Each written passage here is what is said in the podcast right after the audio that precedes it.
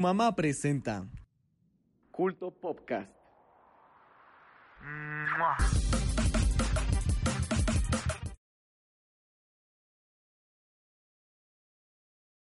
Tu mamá presenta Culto Podcast.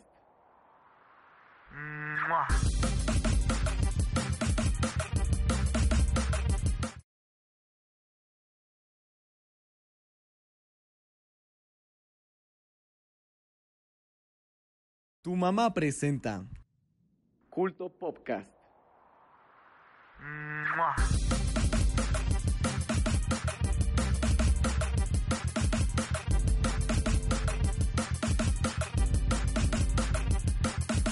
El día de hoy hablaremos de el Chespirito Verse, la Game Boy, Re Zero, Friends, Supergirl, los Beatles, la mitología nórdica, Killer Bean, el Bro Momento y mucho más.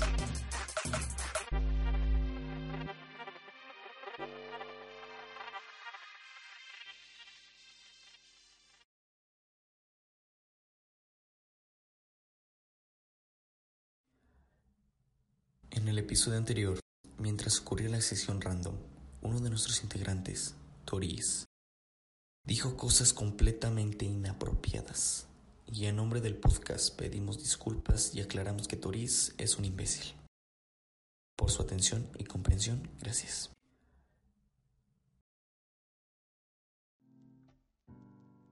Ah, bienvenidos. eh, este hubo unos cuantos problemas para los que nos vean en vivo, pero bueno, ya empezamos eh, este episodio. Esta vez eh, casi a las 9, pero bueno, 20 minutos después.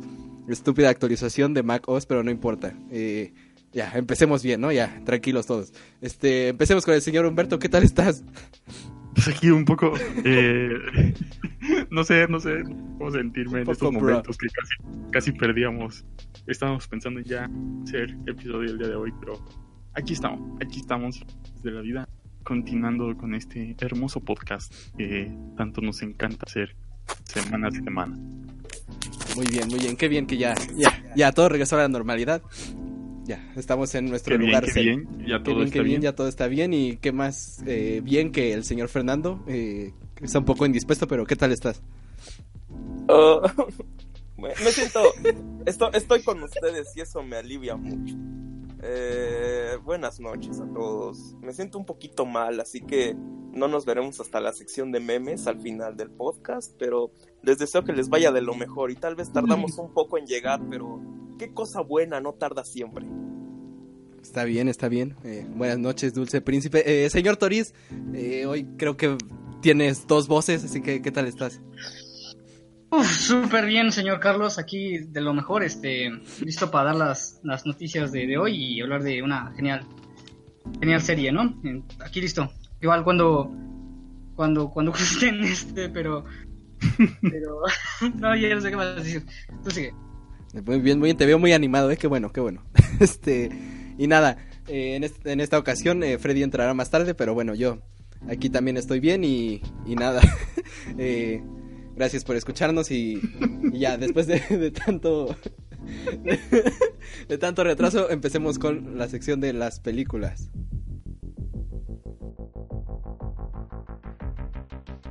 Películas.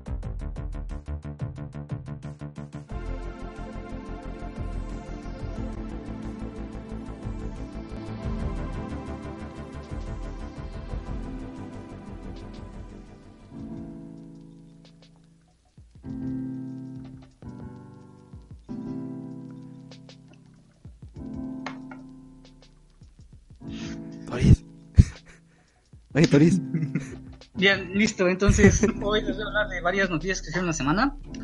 Comenzando con que ya tenemos nueva Catwoman. Este, esta es la actriz Zoe Kravitz. Bueno, ella fue, de hecho, la primera opción del director, este, del director Matt Reeves para la película de Batman. Pero, bueno, de hecho, ella había dicho que quería una actriz y de su tipo, ¿no? Este es una mujer de color. Este, pero bueno, había dicho al inicio que quería una de este tipo, pero luego siguió buscando otras opciones porque de hecho ella no podía por su agenda. Pero finalmente al parecer ella se quedó con el papel.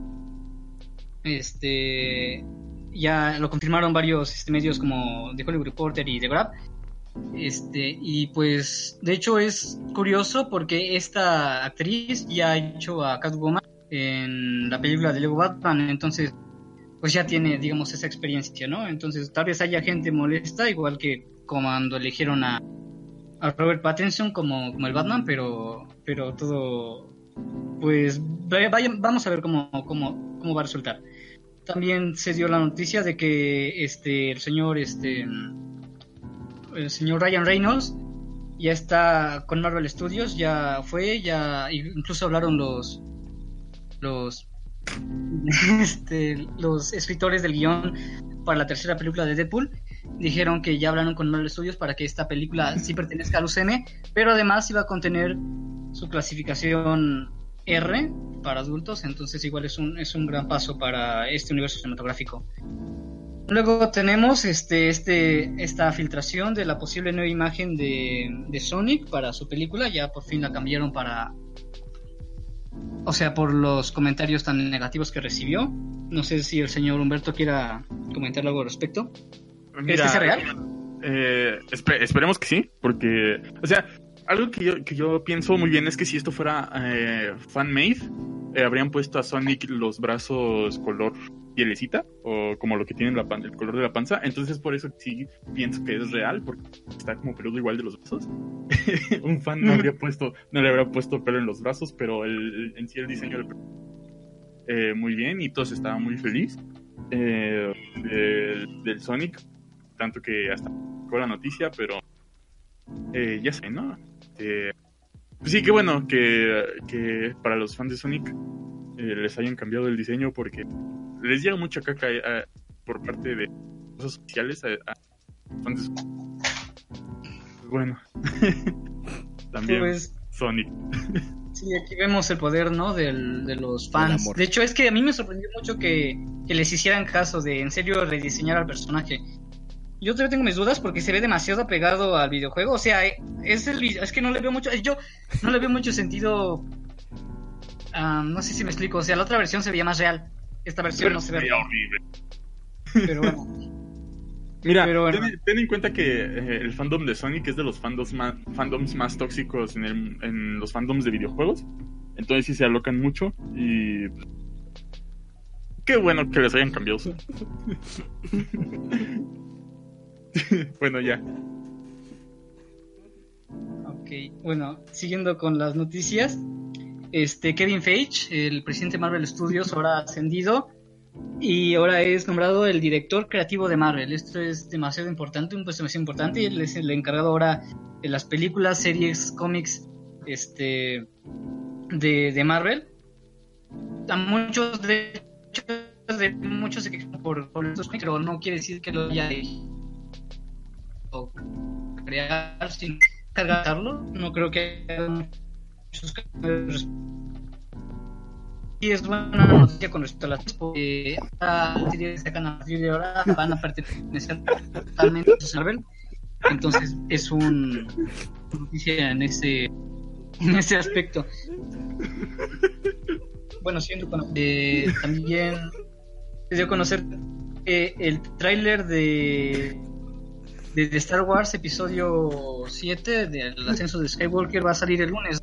¿El lunes o el martes? El, lunes, el lunes. ¿No era el martes? Yo he visto que el martes. Según yo, he visto que el martes, pero... ¿No publicaste que era el martes? Dice Monday.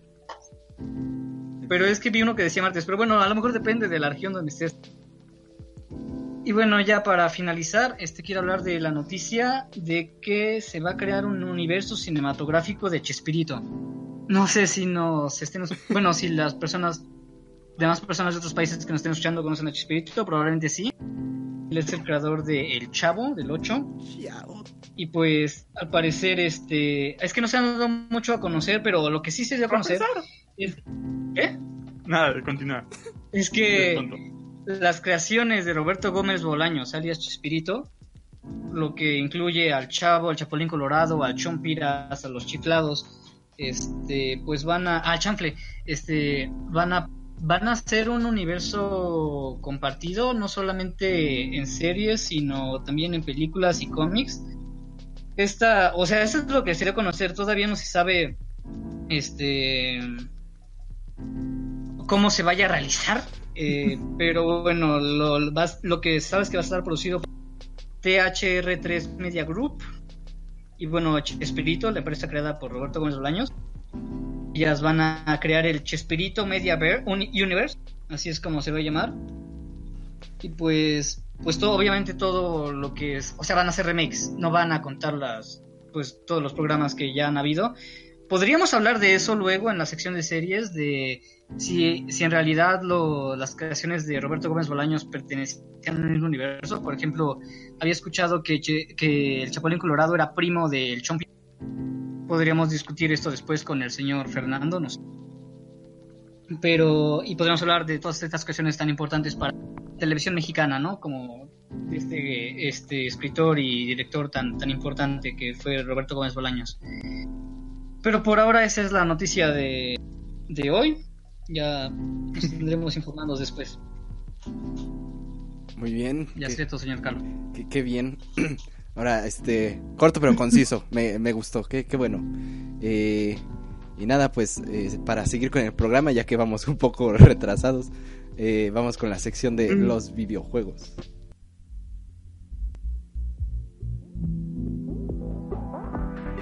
Videojuegos.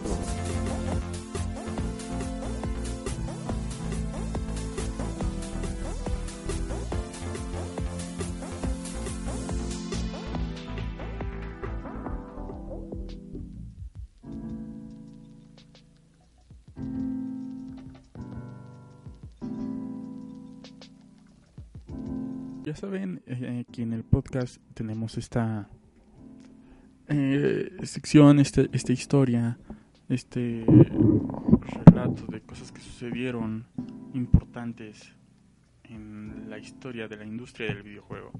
El día de hoy nos toca hablar de la Game Boy. La Game Boy. Así es, así es. Esta, esta consola se desarrolla ya que allá por los años eh, 80 el señor Gunpei Yokoi que pues era eh, no sé si era el líder como tal pero pues sí trabajaba en Intelligent Systems que es una empresa third party de Nintendo o sea solo le hace software y a veces hardware a Nintendo. Pues este señor Gunpei Yokoi iba rumbo a su trabajo en tren bala cuando de repente vio a un señor que iba jugando entre comillas con su calculadora así nada más presionando botones a, a lo tonto supongo no sé qué no sé qué ha de haber estado haciendo el señor ha de haber estado poniendo el bebé o cosas así pero bueno el chiste es que le pareció muy curioso y se le vino la idea hacer una consola portátil, o sea, o un dispositivo de juegos portátiles para pues irse distrayendo, ¿no? En, en aviones, en, en- el tren, como, como el señor que vio. Entonces,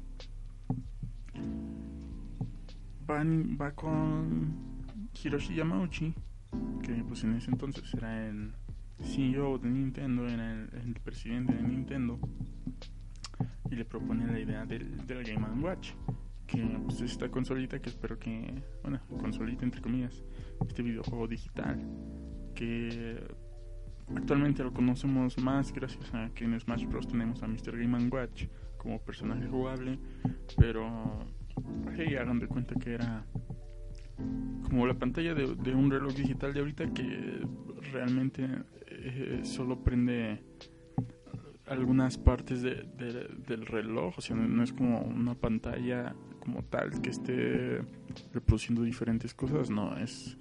eh, lo- pues sí, no, como, como el reloj digital, pues que son imágenes ya eh, predefinidas y pues vas, este, se van encendiendo conforme se necesite, pues básicamente así era el, el Game Watch y pues había varios, ¿no? Ahí pues, podías jugar algunos juegos de, de Mario, los hermanos Mario, eh, La leyenda de Zelda, entre otros, o muchos originales, así como pues, los del Mr. Game Watch, de la Mr. Game Watch Collection. Pero, bueno, no, Mr. Game Watch Collection, no, Game Watch Collec- Collection.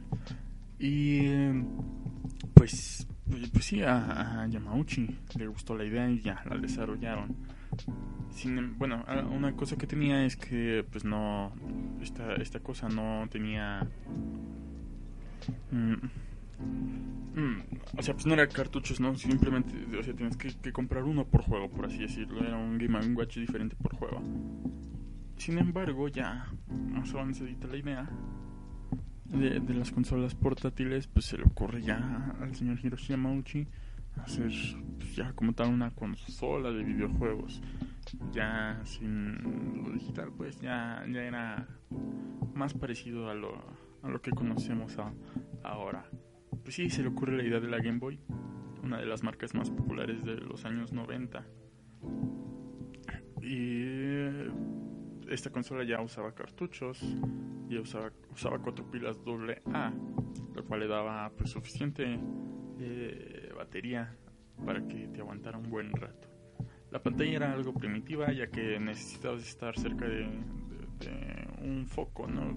O sea, si está muy oscuro, pues no ibas a ver mucho de, la pantalla, ya que pues, no había retro, no, la pantalla no tenía retroiluminación, o sea que básicamente tenías que estar jugando o de día con la luz del, del sol o, al lado de una lámpara, de un foco, para que pudieras ver bien lo que estaba sucediendo. Hmm. Esta consola se tuvo una gran, gran cantidad de juegos que salieron para esta, pero el más importante es Tetris, ya que fue un gran vende consolas y pues también gracias a Tetris fue que, que por eso hay algo que, que, se llama la Tetris manía. Era que pues básicamente estás creando un Game Boy para jugar Tetris. Ya después veremos que, que salió otro juego para la Game Boy, que bueno, nació un juego en la Game Boy que igual volvió un caos, se volvió un caos entre los niños por porque sucedió algo, pero unos minutos más lo, lo comentaremos. Para 1996 se hace una revisión de, de, esta, de esta Game Boy que se llama la Game Boy Pocket, que pues era más pequeñita y tenía una mejor pantalla, pero no por eso una pantalla retroiluminada, simplemente tenía, eh, pues se veía mejor, tenía mejor nitidez. Usaba dos pilas AAA.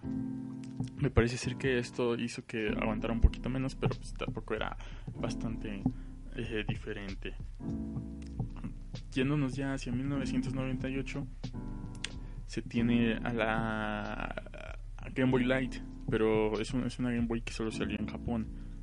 Era, pues, como tal, la, Game Boy Pocket, solo que esta sí ya tenía una pantalla retroiluminada, así que, pues, básicamente podemos decir que es, es la mejor versión de la Game Boy original. Esta usaba dos pilas AA y, pues, sí, eh, tenía mejor eh, cantidad de vida las pilas en una Game Boy Light que en una Game Boy Pocket. Pero pues las tres muy muy buenas consolas. La primerita es pues el ladrillote ese que, que cuando el Game Boy pues ahí todos conocemos, ¿no? A mínimo en imágenes. Para 1998 se tiene ya por fin una sucesora. Sale la Game Boy Color. Eh, pues ya como lo mencioné, la sucesora de la Game Boy original y una mejor consola por el simple hecho de que es retrocompatible. Entonces, pues yo pienso que cuando una consola es retrocompatible con otra cosa se vuelve eh, automáticamente la, la, mejor versión, eh, una mejor consola, pues, porque puedes jugar todo lo de la antigua consola más lo de la nueva consola. Entonces, pues tienes una gran librería de juegos eh, a la que puedes acceder. Mm, eh, eh, uno, de los grandes cambios de, este, de la Game Boy Color pues era que, pues, como su nombre lo decía, la pantalla ya tenía color, no era como tal color, colores muy... Eh, pues digamos, digamos que sí tenía ya diferentes colores, pero no, era acá todo súper super coloreado, ¿no? Sin embargo, pues no se veía, no se veía mal. De hecho, se ve mucho mejor que la Game Boy. Eh, por decir, había la comparación del Link's Awakening, que pues, en, en, salió originalmente para la Game Boy normal, pero ya una vez se hizo el, port, por así decirlo, la, a la Game Boy Color, pues ya incluía colorcito, ya podías ver ahí un poquito de más cosas con, eh, con mejor re- resolución y pues ya con colorcitos, ¿no? Podías ver ahí al Kirby ya de color rosita y co- cosas así sencillas, pero no por eso malas. Tenía una mejor velocidad en cuanto a, rendimiento de, en los juegos, pero no tenía pantalla retroiluminada. Entonces igual, tenías que estar jugando a la luz del día o al lado de un foco, al lado de una lámpara, etcétera. Usaba dos pilas AA y tenía un sensor infrarrojo, sen- sensor que funcionaba para que ya no tuvieras que ya no tuvieses que usar el cable link en caso de juegos multijugador en el caso de Pokémon que pues, ya para los intercambios, ¿no? Solamente tenías que acercarte con el otro Game Boy gracias a este sensor infrarrojo. Una, muy buena consola, diría yo. Eh, igual una gran cantidad de juegos, pero llegado el 2001, nos vamos a la Game Boy Advance. La Game Boy Advance. Esta consola eh, que pues, casi siempre era color moradita, porque no, no estoy hablando de la Game Boy Advance SP, que es la cuadradita, no, ahorita estamos hablando de la que era horizontal. Eh, por, lo general esta consola era moradita. Esta, una consola ya de 32 bits, que fue un gran, un gran cambio eh, con respecto a, la Game Boy Color. Técnicamente era una Super Nintendo Entertainment System portátil y, y un poquito mejor en ciertos aspectos, ¿no? En cuestiones de audio no, quizás no tanto, pero tampoco tampoco pecaba demasiado eh, en los cambios. Eh, era retrocompatible, entonces con todos los juegos, tanto de la Game Boy original como de la Game Boy Color, entonces pues automáticamente se volvía la, la, mejor Game Boy de todas, ¿no? Comparando con todas las anteriores que ya mencioné. Sin embargo, no tenía retroiluminación. Y pues, lo mismo. Tenías que estar al lado de, eh, a la luz del día con un foco. Usaba pilas, que pues para ese entonces pues, ya era un poquito cansado, ¿no? Estar comprando pilas. No, no dudo que anteriormente hubiese sido cansado, pero con la llegada de, de- los cargadores, de, de estos aparatos de, de dispositivos que se cargaban ya con un cable a corriente, pues sí, ¿no? Que mejor hubiese sido. Sin embargo, pasado el tiempo se hace una revisión de esta consola y llegamos a la Game Boy Advance SP. ¿Qué era la Game Boy Advance SP? Pues lo mismo que la Game Boy Advance, solo que con el nombre de Super Pocket. ¿Por qué? Porque tenías un, era, era como un cuadradito que se cerraba, entonces pues estaba más bonito desde mi punto de vista y también tiene que ver con el hecho de que pues fue, fue mi primera Ga- Game Boy y por eso me gusta más también, ¿no? Por, por la nostalgia, la nostalgia. Que fue uno de los mejores cambios, aparte de, de que pues era un poquito más portátil. Tenía una pantalla retroiluminada, así es, y la podías apagar y prender en el momento en que tú quisieras. O sea, eh, gastaba un poquito más de pila cuando cuando tenías eh, prendía la retroiluminación, pero vaya que ayudaba demasiado eh, y se veía mucho mejor si la tenías prendida, ¿no? Tenía una batería recargable igual era retrocompatible con todo el, con todo el catálogo de juegos, ¿no? Que es un catálogo bastante saludable por sí solo, la Game Boy Advance, entonces eh, por sí sola se defendía mucho y muy bien, pero ya juntando todo, pues que, mejor, que mejor. Eventualmente, ya yéndonos un poquito al punto de al punto del fin de vida de la marca Game Boy, pues sacaron la Game Boy Micro, que era una consola súper pequeñita, súper, súper pequeñita, que pues sí, reproducía juegos de la Game Boy Advance, pero nada más de la Game Boy Advance. Perdió la retrocompatibilidad, tenía batería recargable y tenía carcasas personalizables. Es una consola eh, bastante cómoda en cuestiones de, de portabilidad. Y eh, era igual chiquita y horizontal.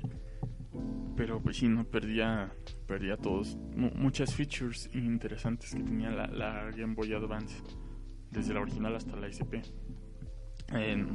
Yo digo, yo recomendaría que en el caso de que quisieras comprar una, una Game Boy Advance, pues buscaras una Game Boy Advance SP.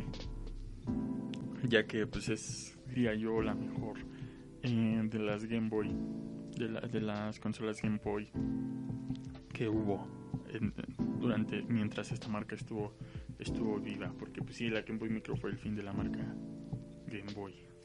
Una, una muy buena consola, una, un muy buen periodo de vida. Eventualmente eh, veremos la llegada de, de la Nintendo DS que arrasó, arrasó bastante, pero bueno, ya con el paso del tiempo iremos viendo. La Game Boy eh, es considerada eh, la tercera consola de videojuegos más vendida de todos, nada más superada por la Nintendo DS. Y estas mismas superadas nada más por la PlayStation 2, que fue un monstruo así enorme. La PlayStation 2 en cuestiones de, de ventas. Igual llegaremos a, a hablar de, de estas consolas en algún punto de, en algún episodio del podcast. Ahora bien, ya les mencioné que tuvo una vida bastante saludable eh, la, Game Boy, una, una, gran, librería de juegos. Pero hubo un juego que salió allá por los por los me parece. Sí, sí, no, los noventas, los noventas, creo yo. Sí, los noventas. Llamado Pokémon, Pocket Monsters, que causó todo un revuelo en la sociedad, como diría el hacker. Causó un revuelo en la sociedad. Eh, era un juego, un RPG super, pues no diría, no diría simple, pero pues fácil en cuestiones de si comparamos con otros JRPGs que hay allá afuera. Pero bastante entretenido, ¿no? Pues básicamente todos, todos conocemos Pokémon, así que no, no voy a explicar qué es Pokémon.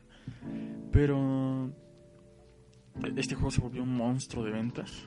Mm, No, no llegó a cuestiones Tetris, pero pero sí fue un gran monstruo, un, un gran ah, buen chiste, un gran, un gran monstruo de bolsillo por sí mismo, eh, pero y, y se expandió, se expandió bastante. En- había juego de cartas, hubo el anime, hubo películas, hay todavía películas, hay todavía anime, hay todavía más cartas, hay peluches. Es, un, es una de las IPs más grandes de- del mundo, quizá. Eh, no sé quiénes lo lideren, pero sí, Pokémon es un monstruo de ventas.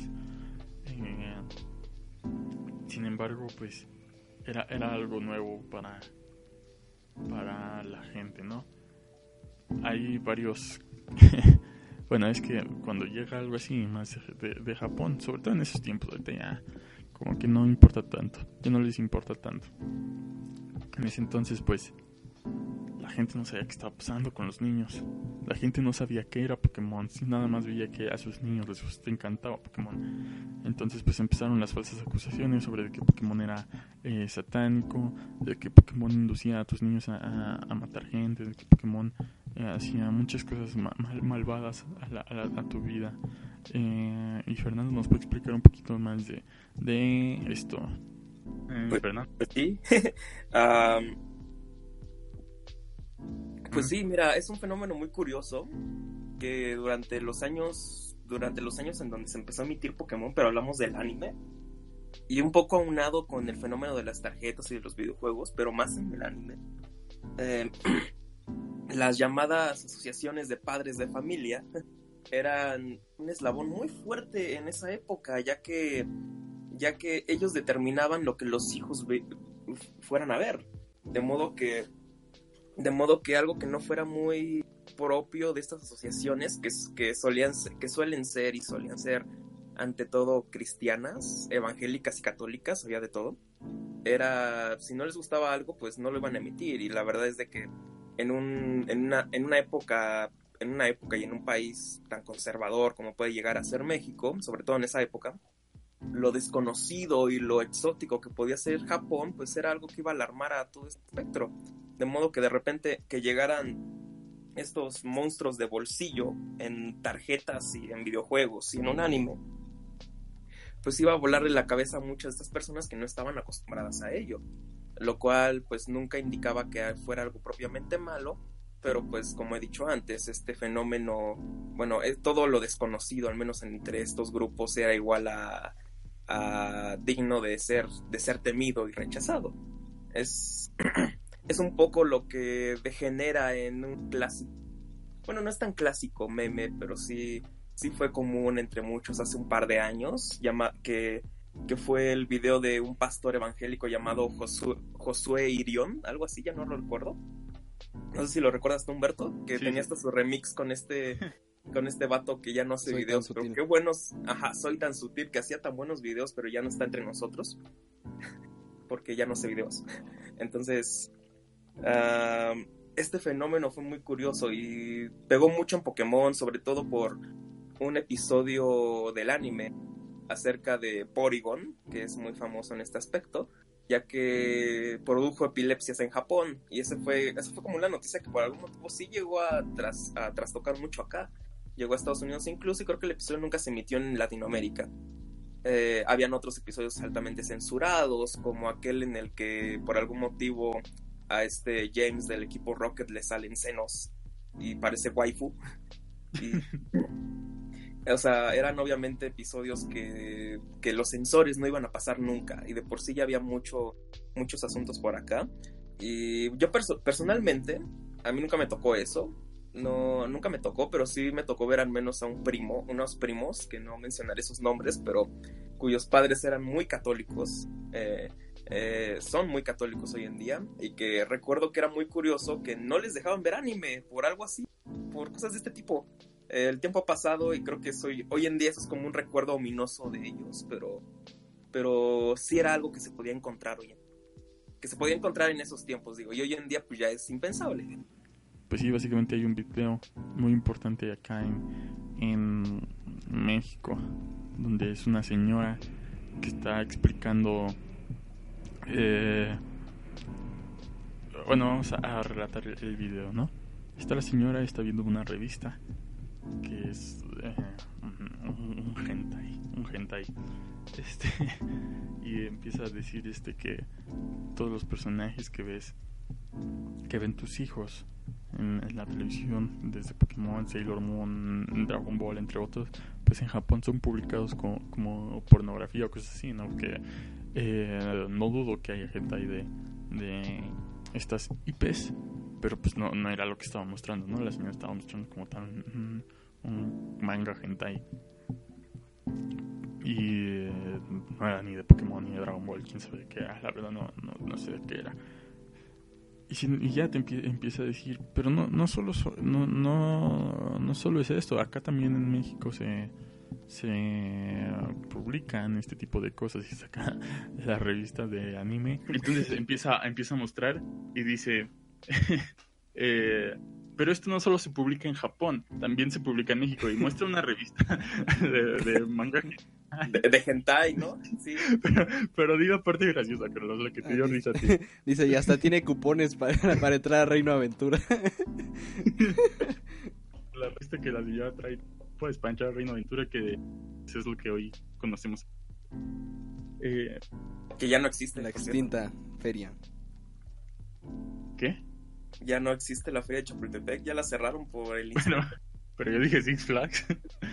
Ah, Es que se te Perdón, cortó en ese momento. trabas. ah, perdón, perdón, perdón, perdón. Hoy andas de. Eh, era, Six- era Six Flags, era Six Flags. Sí, no sé qué está pasando con los problemas técnicos de hoy. Esas es muy cos- Eh, cosas muy raras, Humberto. Es la pubertad. Es por el Pokémon, ¿verdad? Por el Te Pokémon. metes mucho a Pokémon. Los Pokémons. Ah, que por cierto, Humberto, uno de estos detalles así a destacar es que eh, en este video de, del pastor evangélico menciona, saca las tarjetas, o sea, en la versión extendida, no en el remix de Soy tan sutil, saca las tarjetas y empieza a decir, estos, represent estos demonios representan ciertas cosas. Entonces salía un coughing y decía, este es la drogadicción. Entonces sale Jinx, sale Jinx y dice, este representa la lujuria. De hecho, hay uno, ¿no? Donde es- eh, está hablando de Pokémon y de repente y las tarjetas que sacan son de Yu-Gi-Oh! Así como. Sí, No, pero ¿sabes cuál es el peor de, de José Irión? ¿cuál? En el que está hablando de, de Nintendo y de Ajá. repente dice: Miren este juego. Aquí dice Wolverine. Wolverine. Y es un cómic de Wolverine, no sé, ni siquiera es un juego. eh, pues sí, ¿no? Eh, ahí vemos como, pues básicamente nada, estaban hablando eh, para intentar destituir toda esta cultura También que Free Fire es demonio gratis. Free Fire es demonio. Así es, podías, podías, tenías descuentos para Reino Aventura. Que no, no, no, no es Six Flags. eh, la feria de Chapultepec, no. Six Flags, Six Flags era Reino Aventura. Y eh, ¿qué, más, qué más. Pues sí, no, saca la revista y empieza a mostrar. Pues sí, la- las, monas chinas en posiciones bastante sexys, por así decirlo. Después saca otra de Evangelion, otra revista donde dice Evangelion, así con acento. Mm, La los, los humanos en contra de su creador y menciona que es eh, básicamente prácticas sat- satánicas. Lo más curioso es que tiene así como tres o cuatro invitados, que son como tres pastores que eran los que siempre, eh, la, la iglesia era la que siempre estaba como en contra de todas estas cosas, eh, los pastores sobre todo. Y eh, tiene a un chico que se supone que era, que es ex, ex satanista y que fue satan- satánico gracias a, a Pokémon. Y ahorita, ahorita llegaremos a eso. Está hablando la pues les pasa la palabra, ¿no?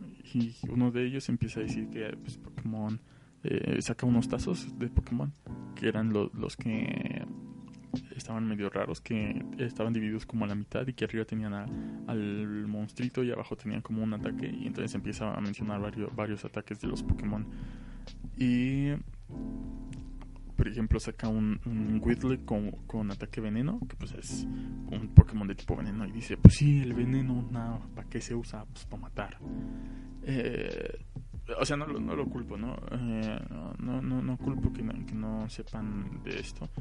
Eh, pero pues también como satanizar todo ese, ese entonces digo eran otras épocas no incluso eh, a Dungeons and Dragons le tocó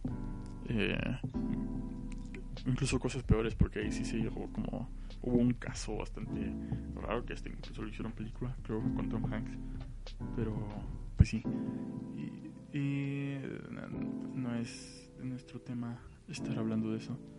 Y qué más qué más qué más ah sí entonces empieza a sacar varios tazos así. Y ya ya que ya que acaba empiezan empiezan a hablar va- varias cosas no sin embargo, que llegan a un punto que, que empiezan a hablar con, con el chico ex satanista. Y, y- les dice que pues básicamente era satanista porque él y sus amigos jugaban Pokémon o veían Pokémon. Y entonces empezó como un juego y ya después empezaron a hacer cosas eh, a, a favor de Satán. Y uno del- de lo más curioso es que menciona que Pikachu en japonés quiere decir más poderoso que Jesús o más fuerte que Jesús, algo así. Y que pues si ya lo buscas bien, técnicamente es una combinación de palabras entre una especie de conejo y una onomatopeya japonesa, entonces pues nada que ver, ¿no? Pero en ese entonces pues nadie se iba a poner a buscar qué que, Pika- qué era lo que quería decir Pikachu y si lo decían en la tele pues era verdad. Eh, tengo entendido que después de, este, que este programa salió, hubo una especie de, eh, censura o de anime vetado aquí en México. No estoy completamente seguro que haya pasado, pero es, es posible, es posible, es bastante posible, ya que pues eran ot- otros tiempos y sí. eh, pues sí se creían muchas de estas cosas, ¿no? Le pasó a los pitufos. Eh, que bueno, esa, esa está un poquito más. Eh, Pues es que no, no, no, creo que tenga que ver, pero eh, quizá un día hablemos de- del caso de los pitufos. Pero no, no, no. Este. Sí, eh, fue mucho gracias a que pues, Pokémon se volvió, se volvió un monstruo de ventas, un monstruo corporativo, un monstruo de, de en, cuestiones de juguetes y pues hay incluso eh, videos de, la CNN me parece, o de un noticiero estadounidense en donde pues sí se nota que pues, estaban todos confundidos, que no sabían que era Pokémon y se les hacía raro que las tarjetas coleccionables fueran más caras que las del béisbol y no sé qué tanto. Y, y más famosas, ¿no? Que pues, pues es que son monstruos de bolsillo, ¿no? Son más interesantes que tener ahí jugadores de béisbol. Si no estoy en contra de las tarjetas de, de béisbol, simplemente eh, desde mi punto de vista, pues se me hace más chido tener ahí al, al Metapod con ataques raros o imágenes de, de, de waifus animus. Eh, ¿Qué más? ¿Qué más? ¿Qué- Ah, pues sí, sí, había, hubo mucha controversia al respecto, pero, pero, ah, incluso en esos noticieros hay uno que menciona que quizá Pokémon solo es, el, solo son los nuevos Furbies y que eventualmente terminará el reinado de Pokémon que va a durar aproximadamente un año y pues que equivocado estaba, que hasta la fecha eh, sigue estando más vigente que nunca y más fuerte que nunca. Pokémon, una, una franquicia que que pues, bastante saludable, ¿no? Que ya veremos cómo, cómo sigue la cosa con Pokémon Sword and Shield, que mucha gente, muchos fans lo están odiando, sin tienen sus razones. No, quizá este pues no es de fuerzas comprar el juego, ¿verdad? Pero eh, pues cada quien sus gustos. A mí me gusta Pokémon, no soy así súper fan, pero sí me la paso ahí en el Pokémon Go, ¿no? Es lo único que juego en el celular, entonces, y que juego en los últimos tiempos, porque pues luego ya no hay tanta chance de jugar otras cosas y pues en el camino uno va jugando. Pero sí, esa es la historia básicamente de, de la Game Boy y la Pokémonía. Eh, espero que les haya gustado y seguiremos con estos temas la siguiente semana que traeremos. Eh, no sé, pero quizá la- la- las puertas del infierno se estén abriendo en la siguiente sección. Y pues eso sería todo con la sección de hoy. Muchas gracias. Fascinante. ¿Empiezas a usar eso? Sí, ya, adiós. Eh, Sección de anime. Anime.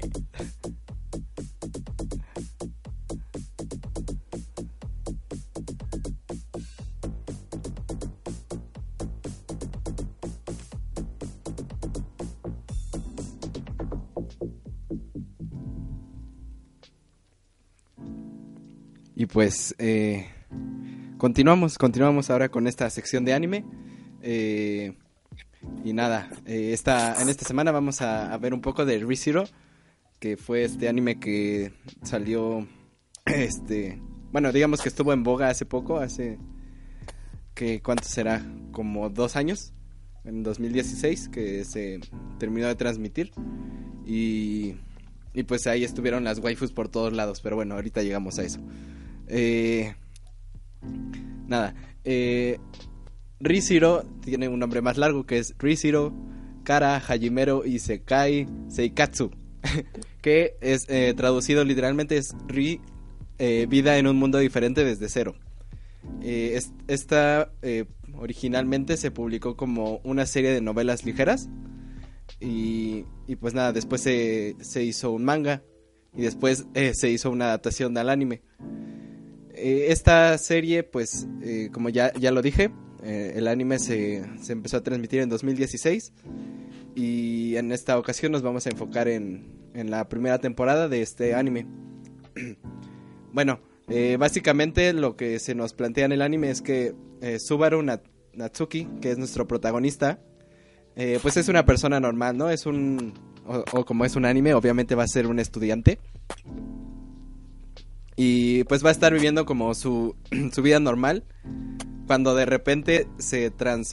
Este, bueno, de- después de algunos sucesos, pero digamos que eh, de repente se transporta a un mundo como alternativo. Un mundo donde hay como elementos de, de como si fuera un juego de rol.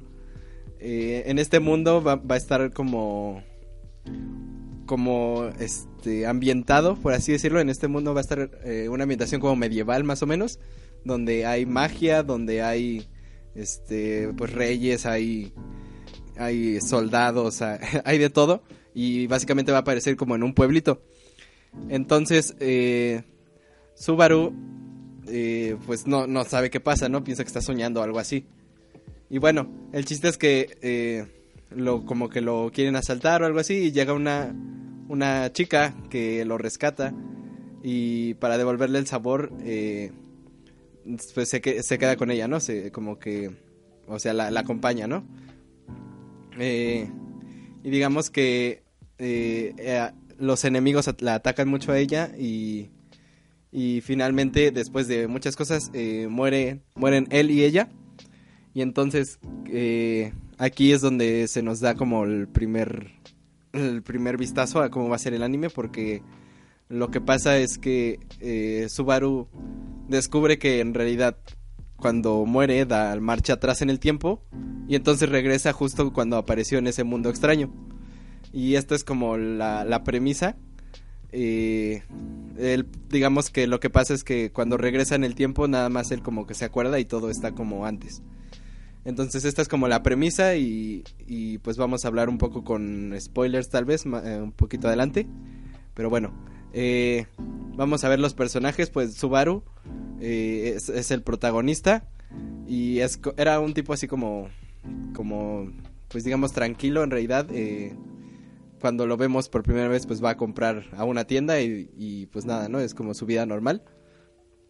Y bueno, posteriormente, eh, después de que es transportado a este mundo y ve su habilidad, la va a llamar como el regreso de la muerte. Y este, es- este va a ser como su característica en este mundo. Y lo que va a hacer es pues tratar de, de ayudar a esa... a evitar que esa chica que lo salvó pues se muera, ¿no? Porque es, es lo que primero vio. Y entonces eh, a partir de aquí eh, va a ser un poco la... digamos, la, la temática que hemos visto en algunas películas y sobre todo en un manga que se llama All You Need Is Kill, que yo sé que el señor Fernando ahí, ahí lo leyó, ¿verdad?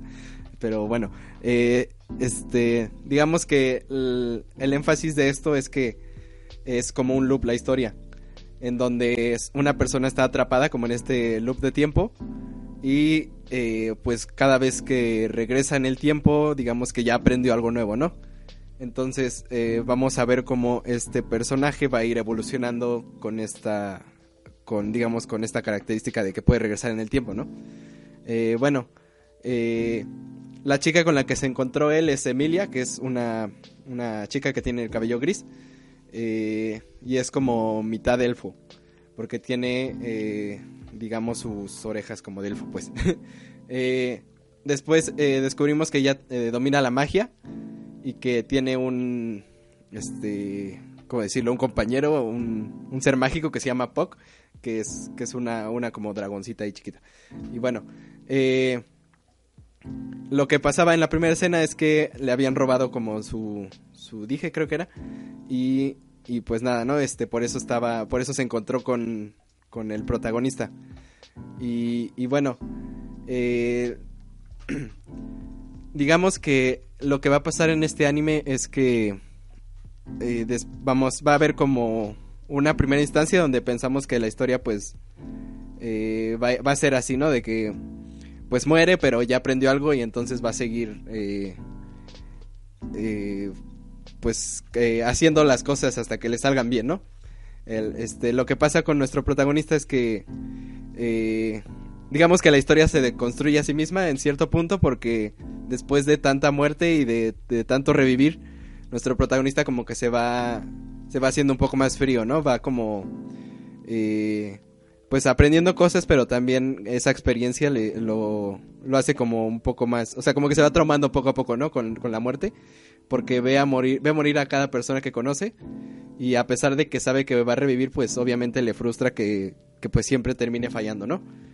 Eh, por ejemplo, las estas waifus que hemos visto en todos lados eh, desde entonces, que es, que es sobre todo una, una waifu, que es una, eh, una sirvienta con el cabello azul. eh, bueno, esta es Rem y tiene una hermana eh, llamada Ram.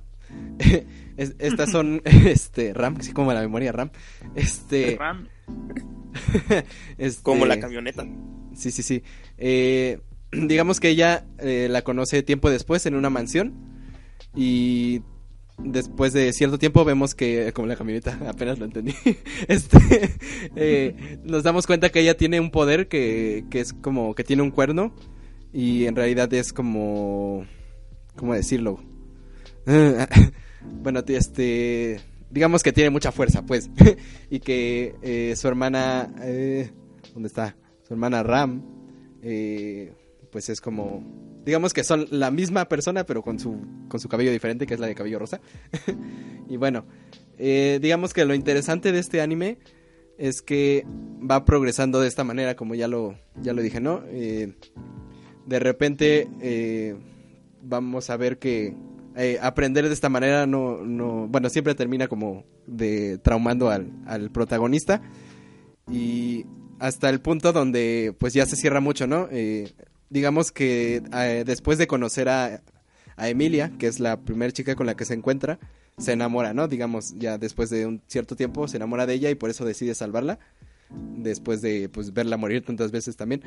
Y hasta cierto punto, este, incluso Emilia se da cuenta que, que ha cambiado desde que lo conoció, aunque ha repetido varias veces, pero bueno. eh, y ahí es cuando se da un, un, quiebre, ¿no? Porque ella le dice que se está cerrando mucho. Y, bueno, eh, digamos que eso es lo interesante de este anime. Sí es este... Fue muy mainstream en su momento y pues todavía lo es. Eh, pero yo creo que es interesante. También, bueno, eh, la forma de que pueda continuar la historia es que hay como ciertos checkpoints, digamos, que después de un suceso eh, importante, pues obviamente, eh, pues cuando muere Subaru ya puede como regresar a, a, ese suceso importante y no desde el inicio. Y bueno, eh, no daré tantos spoilers para que puedan verla porque yo creo que es eh, reciente. Pero bueno, eh, sí es como interesante ver que eh, una serie que está en mainstream, por, por, lo menos a mí me sorprendió que haya tenido este punto como, como de, de, de construirse a sí misma y que haya podido como llevarla hacia un lugar que es un poco oscuro y donde vamos a ver cómo va a progresar este protagonista. No sé si eh, Fernando ya la vio. Eh, Fernando, ¿eres waifuista?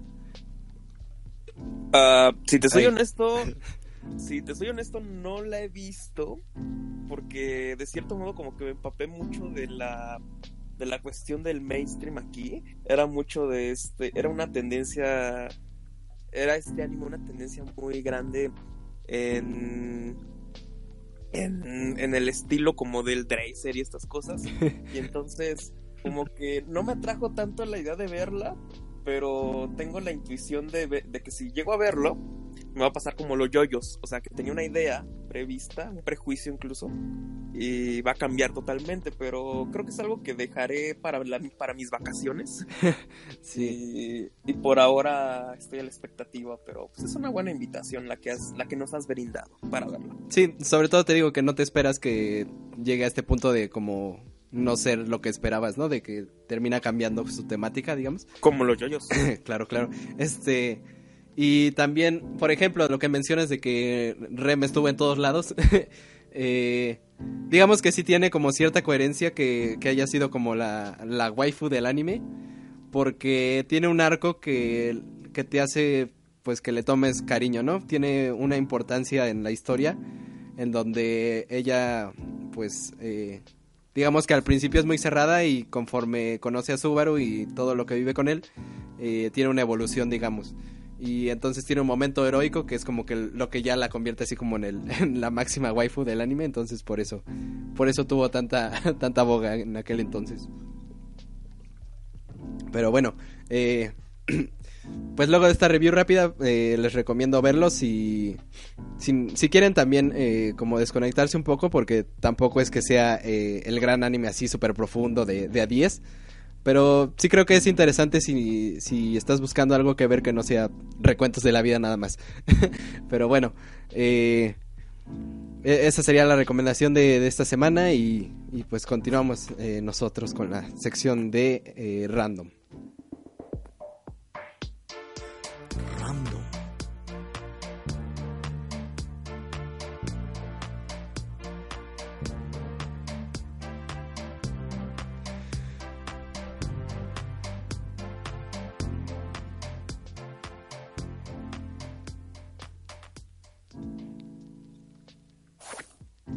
pues eh, ¿Me escucho? ¿Me escucho? Sí. ya estoy bien. Sí, sí, aquí andas, aquí andas. Eh, vamos a, a, hablar de un tema que se me ocurrió en la semana. Estaría y vamos a dar la pregunta. ¿Que una historia sea cliché la hace una mala historia? ¿Qué? ¿Que una historia sea cliché la hace una mala historia? Bueno, yo creo pregúntale uno por uno, porque si no vamos a acá a, a ver, relajo. Fernando, Fernando, Ajá, sí, sí. ¿Cuál es tu punto de vista? Ah, es que me repites la Ah, yo, te digo que si, que si una historia se, que, ah, que si una historia sea cliché hace que sea mala, por así decirlo, o que no sea buena. Ah, no. Bueno, no, definitivamente no. Porque del cli- el cliché nace por un tropo, nace cuando un tropo como se ve, repeti- eh, se ve repetido muchas veces. Y esto quiere decir que ha tenido un contenido, ha sido algo que ha repercutido mucho en las masas y que es popular. Eso, eso no quiere decir que sea malo. La cosa es que, la cosa es que pues cuando te dicen un discurso muchas veces, puede que te hartes de te hartes del contenido, te hartes del contenido, pero la forma siempre va a variar y la forma va a ser apreciada siempre. Eh, por ejemplo, es muy común. Ay, mi gato está aquí y está haciendo es un desastre. Meow. Ah, pero el punto es que a veces me he encontrado con, sé, con eh, capítulos de caricaturas, de series, de anime, so, que te cuentan una misma, un mismo tema, pero siempre con la sazón del mismo. Y tú puedes decir, es un cliché, sí, pero siempre va a tener una esencia, una esencia distinta. Y eso es la razón por la cual un cliché no hace mal a la historia. Incluso yo siento que es como un aporte más a lo que se puede pensar eh, en torno al tema. No sé, no sé qué podríamos decir ahorita como un ejemplo de tema cliché, pero pues Yo tengo, eh, pero a ver ahorita. Ajá, pero yo lo que creo es que estos temas, la diversidad de estos es lo que vuelve rico al, al asunto. Tal vez, tal vez el cliché se ha visto negativamente porque solemos asociarlo como a mediocridad, como a mediocridad argumentativa, decir, pues estás tomando un tema que ya se ha tomado muchas veces, pero eh, necesariamente, necesariamente eso es malo, necesariamente tocar un tema que ya se ha tocado antes va a ser malo por el hecho de que por el hecho de que alguien más ya lo hizo. ¿Qué onda con la visión del que ahora lo quiere hacer? Eh, ¿Qué tal si, sí, tal vez vamos a, a tocar un, un cliché que mucha gente lo ha hecho, pero pues va a tener una esencia individual? No sé si me estoy explicando. Eh, para no ser tan redundante y acortar un po- y no alargarme tanto, quiero, yo quiero decir, yo creo, bueno, yo sostengo que no, la respuesta es no. Y más que nada porque siempre hay una visión distinta que te va a decir algo, aunque sea en un tema que todos, que todo el mundo ya ha tratado. Siempre va a haber una opinión ah, que pueda aportar. Muchas gracias por su opinión, bastante eh, interesante y estoy eh, a favor de, lo- de todo lo que usted dice. Pero ahora, señor Toris, presente a su invitada y hable. Ah, bueno, esta vez por mí va a hablar este, una invitada mía, se llama este, Kitsia, y pues ella va a dar su opinión respecto a si, si, un, si un cliché es una película mala o película o serie o en general. Eh, cualquier historia. Bueno, en mi punto de vista, yo creo que un tema cliché se podría decir que es como algo trillado, algo se podría decir que es repetitivo y no necesariamente tiene que ser malo, como escuché. Este, porque puede cambiar el contexto. No necesariamente los tiempos van a ser lo mismo y no toda la gente, el contexto sería en mi punto de vista. No sé, am, no todas las personas piensan lo mismo y puedes obtener diferentes opiniones de, y puntos de vista de otro tipo de personas. Ajá, e- exactamente por eso mismo de que no todos han vivido, puedes eh, obtener otros puntos de vista que a lo mejor a ti no se te hubieran. Que- Y, y pues ya, no sé qué más que decir. Sí, sí, A ver, ustedes qué opinan. sí, sí, sí. Eh, es un, un- Sí, es, es como ver to- eh, la misma historia, pero desde diferentes puntos de vista, como ya lo mencioné eh, ustedes. Eh, Ajá. y, y rea- realmente eh, puedes apreciar eh, distinto. Si igual no puedes apreciar quizá el todo, puedes apreciar cierta cosa de esta historia y así complementarla con las demás que vayas escucha- eh, escuchando, leyendo, viendo, etcétera, eh, para poder formar este eh, propia mentalidad acerca de- del tema que se vuelve el cliché. Ah, igual algo que yo quisiera mencionar Es que tengo un amigo que dice que Spider-Man Homecoming es, es cliché por esto de, por ejemplo, digamos, el baile de graduación. el- la de- no, el baile de bienvenida, pero, o sea, eso es, sería cliché para nosotros porque no lo... te- o sea, es algo muy trillado en Estados Unidos, pero lo que yo me refiero es de que es la tradición de Estados Unidos tener un baile de bienvenida, un baile de graduación, entonces, en mi opinión, eso no es cliché para ellos, sino es una tradición y para nosotros sería cliché, pero depende del punto de vista y como el director estadounidense, pues por lo tanto no sería cliché para, o sea, no es cliché en, en Spider-Man Homecoming tener un baile de graduación y, y estas cosas que son muy recurrentes para nosotros, pero no es cliché para mí. Quizá, bueno, ahorita que, mencionas que para ellos tra- es tradición, quizá suceda un poco lo mismo en Estados Unidos cuando ven una historia sobre Día de Muertos. No sé si sea el caso, pero igual y les parece a ellos este, eh, bastante che, ¿no? A pesar de que es una tradición y tratan eh, a veces hacerla eh, lo más eh, verídica a, a nuestra tradición, que luego pues, se pasan y pues nada que ver. Pero pues sí, no, quizá es la comparación que se me ocurre que podrían tener ellos allá eh, con lo que mencionas tú de- del baile de bienvenido. Pero pues bueno, continuemos con el señor Alfredo. Señor Freddy, Del mazo. Alfredo del Mar, que aquí nos Nuestro Aquí, ¿Qué pasó? con Alfredo Adamantium. Ah, pues concuerdo con Doris. Por primera vez, ¿eh? En, varios- en mucho tiempo. Eh, pues los clichés no son malos. De hecho, pues está muy. Lo que consideramos nuestros clichés. eh, pues venga, ¿no? Como está dando el ejemplo del baile de bienvenida, ¿no? Para nosotros es un cliché, no más otra vez la historia estadounidense, pero pero como para ellos es normal, pero no, yo digo que no todos los clichés son malos. Pero hay algunos que es, cansado ver uno y otro y otro y otro y otro, pues ahí sí. ¿no? Y pues es todo, todo lo que puedo decir por ahora. Ok, para terminar, señor Carlos, Uh. ¿cuál es su opinión? Este, hola. Eh, pues, eh, de seguro Fernando eh, lo podría decir mejor, pero bueno, eh, digamos que nuestra cultura es como, como que siempre se va reciclando cada cierto tiempo y todo lo que, lo que pues nosotros eh, vemos en, en los distintos medios ya se había hecho antes. Como diría George Harrison en Los Simpson, esto ya se ha visto antes. Y bueno, eh, digamos que cuando tienes o sea, las películas van creando géneros y dentro de estos géneros se van creando como convenciones, digamos. Entonces, eh, pues después de cierto tiempo, por ejemplo, el western se convirtió en, un género en sí mismo. Y entonces eh, empezaron a ver los clichés, ¿no? De tratando de contar esta manera como de...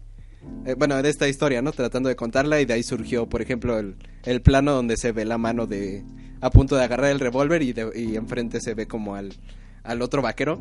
Entonces, por ejemplo, ese es un cliché de ese género. Pero ese cliché pues surgió de la necesidad misma, ¿no? O sea, en, en su momento fue muy original y después se, se convirtió en este cliché. Eh, y pues como yo lo veo, eh, los clichés son buenos eh, cuando los usas de la manera correcta y cuando los haces bien. Por ejemplo, eh, eh, digamos que Matrix es como la historia, eh, o sea, el Matrix 1, porque ya después se vuelve muy loca. Pero digamos, Matrix 1 eh, es el camino del héroe, básicamente. Como ya lo habíamos visto también, el camino del héroe es algo que se repite pues a, lo largo de toda la historia, en todas las historias que, que nos cuentan. Y por ejemplo, eso sería una especie de cliché porque se va repitiendo cada cierto tiempo. Pero lo que pasa con Matrix es que tomó varios elementos que, que eran de la época, por así decirlo, y, y entonces eh, formó una cosa nueva que revolucionó al medio. Entonces, a través de tomar, de retomar distintas cosas que, por ejemplo, ya se habían visto en, eh, bueno, está muy influenciada sobre todo por The Ghost in the Shell, por la película. Eh, pues digamos que retomó eso, que digamos para el steampunk ya era como un cliché, eh, la tecnología, hablar sobre estos temas, sobre, por ejemplo, también los números surgieron de ahí. Y entonces lo que pasó es que, eh, digamos, al juntar todo esto y con la aportación de los efectos especiales, pues fue una revolución en todo el, eh, en toda la industria del cine y a partir de ahí pues el cine de acción nunca fue igual y sobre todo por el tiempo bala pero pues curiosamente en la misma época un, un año antes creo salió una, una película que se llamaba creo que es eh, The Dark Room o algo así. Eh, que digamos que básicamente era Matrix, era la misma historia, porque eh, trataba sobre una especie de alienígenas que habían secuestrado a unas personas y les implantaban en el cerebro como que una realidad. Entonces ellos vivían esa realidad sin darse cuenta y entonces eh, un tipo llega y le dice al protagonista qué es lo que está viviendo y entonces es como esta escena del principio de, de Matrix, ¿no? Donde, donde Morfeo despierta a Neo, digamos. Eh, entonces, eh, digamos que a veces suele coincidir que cuando estás creando algo, otra persona también lo hace. y entonces, por ejemplo, ahí podemos ver cómo se van creando eh, historias similares en, ciertas épocas. O sea, no, no, no es raro que a veces salgan películas muy parecidas, eh, o bueno, cualquier cosa, digamos, eh, al mismo tiempo. entonces, esto mismo habla de que ah, constantemente estamos como retomando elementos según nuestro entorno, ¿no? Digamos que haya surgido esta película y Matrix, al, eh, digamos en un periodo muy cercano, pues se debe a que están inmersos en la misma cultura, los creadores están inmersos en la misma cultura y entonces eventualmente pues tendrán estas influencias que los llevarán a crear esto. Entonces, digamos que la cultura juega un papel muy importante en lo que se convierte en cliché y entonces estos clichés, eh, pues surgen de cosas normales, ¿no? O, o, incluso de algo creativo, algo original, que por ejemplo fue The Ghost in the Shell en su momento para el anime. Eh, y entonces eh, digo que no, no está mal usarlos, porque salen cosas muy interesantes. Yo también diría que es muy interesante cuando tomas estos elementos clichés y a partir de esa historia cliché la, de, la deconstruyes. Eh, ahorita no. Bueno, por ejemplo, Watchmen. que Watchmen es como como que toma todos los clichés de los superhéroes que estos eh, digamos son qué es lo que pasaría si estos clichés de superhéroes estuvieran en, nuestro mundo real ya hablamos de Watchmen por ejemplo por este por cierto no me acuerdo en qué episodio pero pues por ahí está entonces eh, al retomar estos clichés pero digamos darles un, giro que, que no está como contemplado en el género creas algo eh, muy interesante y que de hecho podría cambiar ese género. Entonces yo creo que ahí sí es eh, un buen uso que se le puede dar a los clichés. Eh, pero pues sí, eh, en, en, resumen no creo que sea mal usarlos si sabes lo que estás haciendo y pues creo que es mejor usarlos si, si puedes crear algo, algo digamos diferente en base a ellos. Y creo que tiene incluso, más impacto cuando los usas. Ya, yeah, sí. Incluso Incluso yo creo y me atrevería a decir que tal vez el cliché, el cliché deja de ser cliché cuando se actúa de ese modo, cuando se deconstruye y cuando incluso llega a satirizarse, es decir, uh, eso es darle otros alcances a la temática. Y yo creo que ya no sería tanto un cliché, sino que sería otra vez Uh, una innovación en el tema. Es decir, uh, cuando en el 2000 surgieron, entre los 90 y 2000, cuando surgió este tipo de cine, de cine basura que yo adoro, el, que parodia, el que parodia cierto tipo de películas relativamente famosas y, y, lo hace con una temática y un humor bastante, bastante absurdo, bastante, bastante soso. Ya saben, películas tipo Scary Movie. Eh, tipo, ya saben, todo este tipo de películas eh, de repente pues se basaban en satirizar demasiado el cliché. Yo creo que tal vez estaba solamente solamente alcanzándose, alcanzándose otra, otra etapa del cliché. Eh, y entonces dejaría de serlo, simplemente sería una revisión más del tema. Pero eso sería una pregunta con la que podríamos quedarnos aquí, ¿no creen? Decir hasta qué punto el cliché se deja, deja de serlo cuando se trata desde otras perspectivas. Sí. Y pues igual aquí presento al señoritos que acaba de llegar. Hola. Eh, para hacer la pregunta porque si la haya escuchado, eh, pero ¿tú crees que eh, la el uso de clichés en una historia es mala? Um, ah, pues quién sabe. pues creo que, no sé si es lo que dijo Fernando, ¿no? Pero eso es un cliché, como poner cliché. ¿Eso fue lo que dijiste? ¿Qué? No, ¿no? uh, no sé, estoy drogado. bueno, que así termina la sección random del día de hoy con esas bonitas palabras del señor. Está drogado. En resumen, ah, pues quién sabe. Ese es un cliché de hitos, por ejemplo. Este, bueno. También hacerle como semáforo. Ah, ¿puedes hacerlo para terminar esta sección? No, para que no sea cliché. Por favor. Gracias, pasamos a la sección de. Series.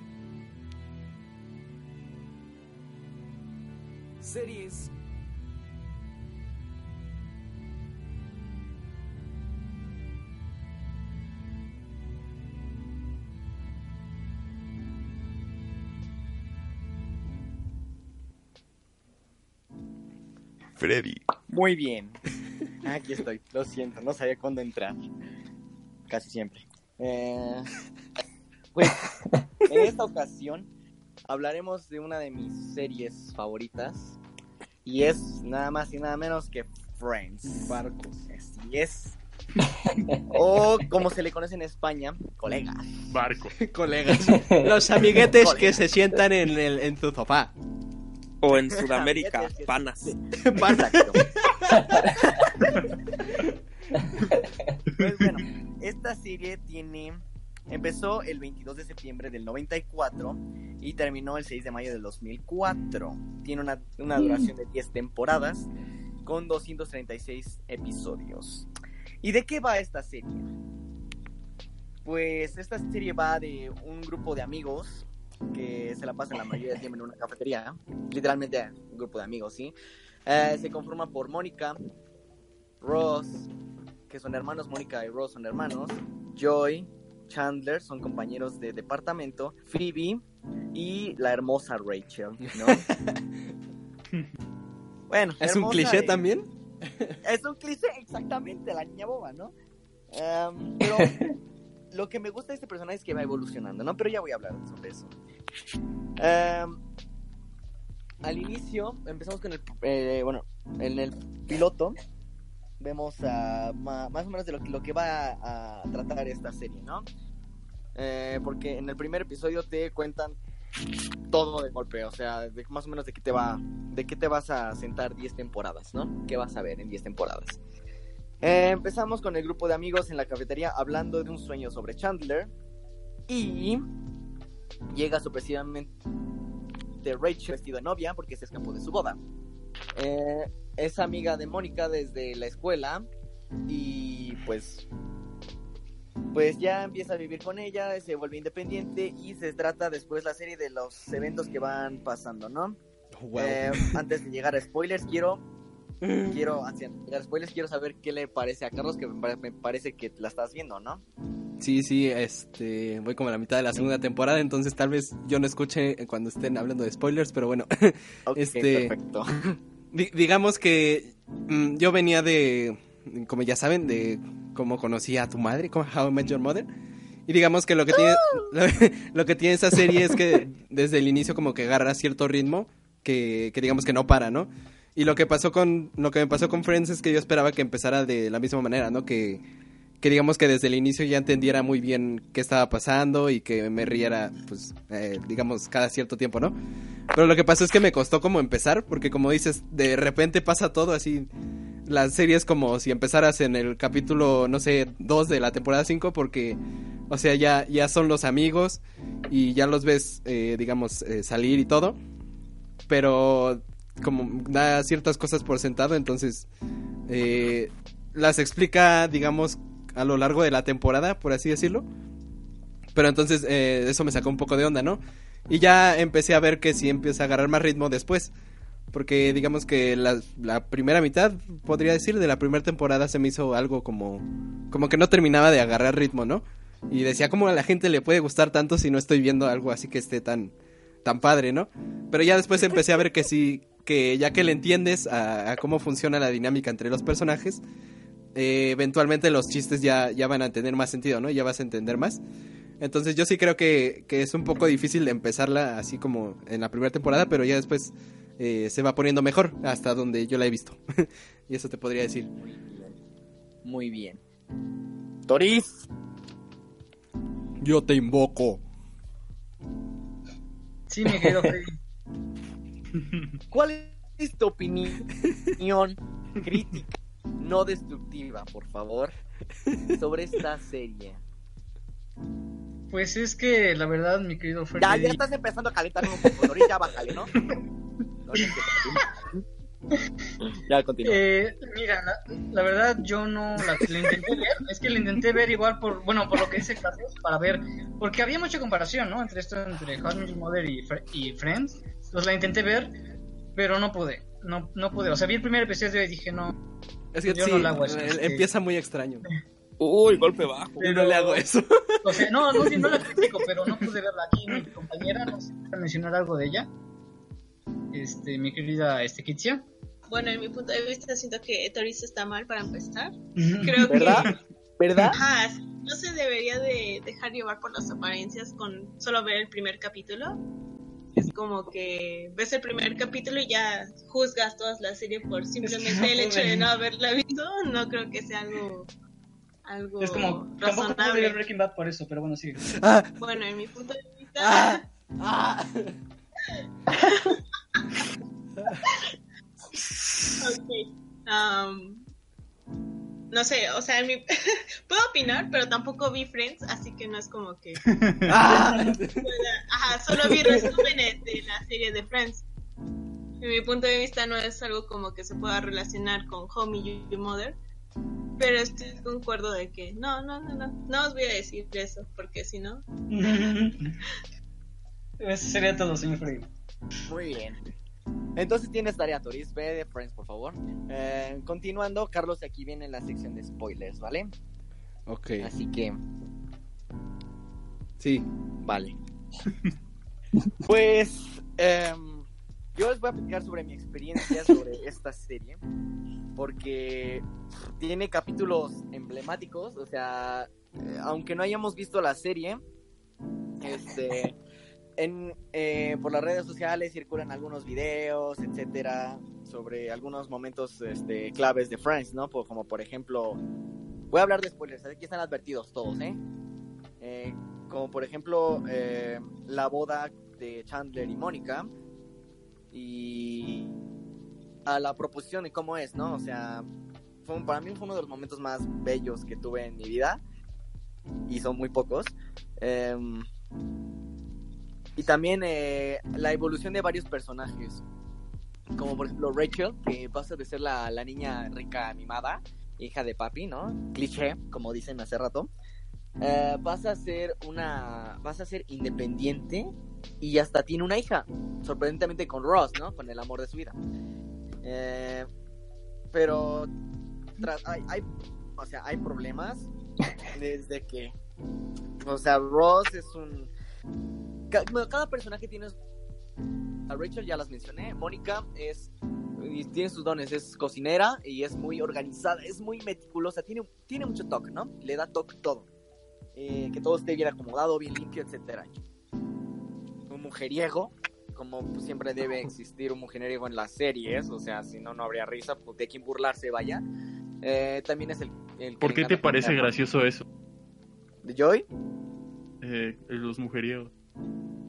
Es que a veces ah, intentan ser el todas mías, pero no llegan a nada, ¿sabes? O sea, a eso- por ejemplo, Joy a veces no se, les, no se le hace.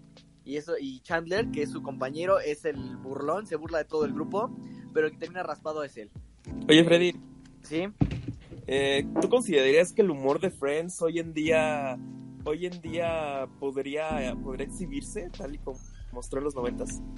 De hecho, hubo una polémica eh, hace algunos años, hace uno o dos años más o menos, sobre el humor de Friends, ¿no? Que lo que querían ser por todos los chistes que hacían a, a homosexuales, a, qué más. Bueno, sí, por ejemplo, a un- al padre de Chandler, que es transvesti, eh, y tiene un espectáculo de, de en Las Vegas, que se llama... Eh, pues se burla mucho de los, de los trans y también se burla mucho de los gays. Eh, por ejemplo, un personaje masculino que es Gunther, que es el que atiende moradísimo de Rachel, piensan todo que es, piensan siempre que es gay y se burlan de él. Y pues yo digo que no, no, o sea, no, ser- no sería tan tolerado hoy en día porque también tiene chistes muy misóginos y muy machistas. Sí, como podrían eh, entender. Eh, Pero, o sea, es una serie que, o sea, hay que centrarnos en la época que salió, ¿no? O sea, del 94 al 2004, donde pues había, pues donde esto, no, bueno, no estaba bien visto, o sea, no estaba, nunca, nunca ha sido bien visto, pero causaba risa, porque es un programa. Es que y si me adentro en ese tema, no sé qué. Causa risa porque es un programa. Sí, sí, güey, claro.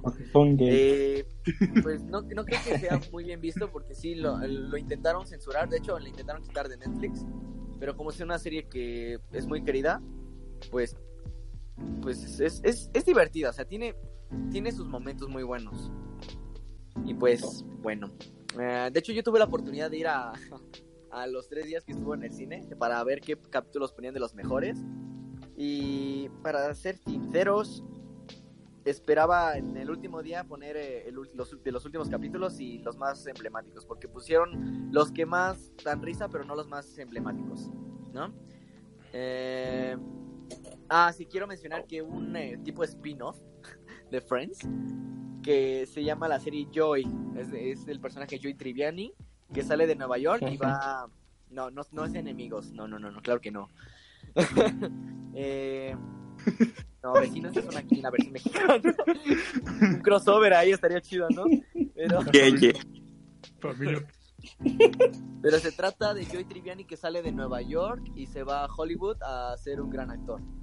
Eh, no tuvo Y era Frankie. River. no tuvo éxito esa serie y fue cancelada las dos temporadas. Así que, pues, esta es una de mis series favoritas y yo en serio la recomiendo cuando... Porque eh, tiene para rato, cada capítulo dura 20 minutos, así que no es mucho.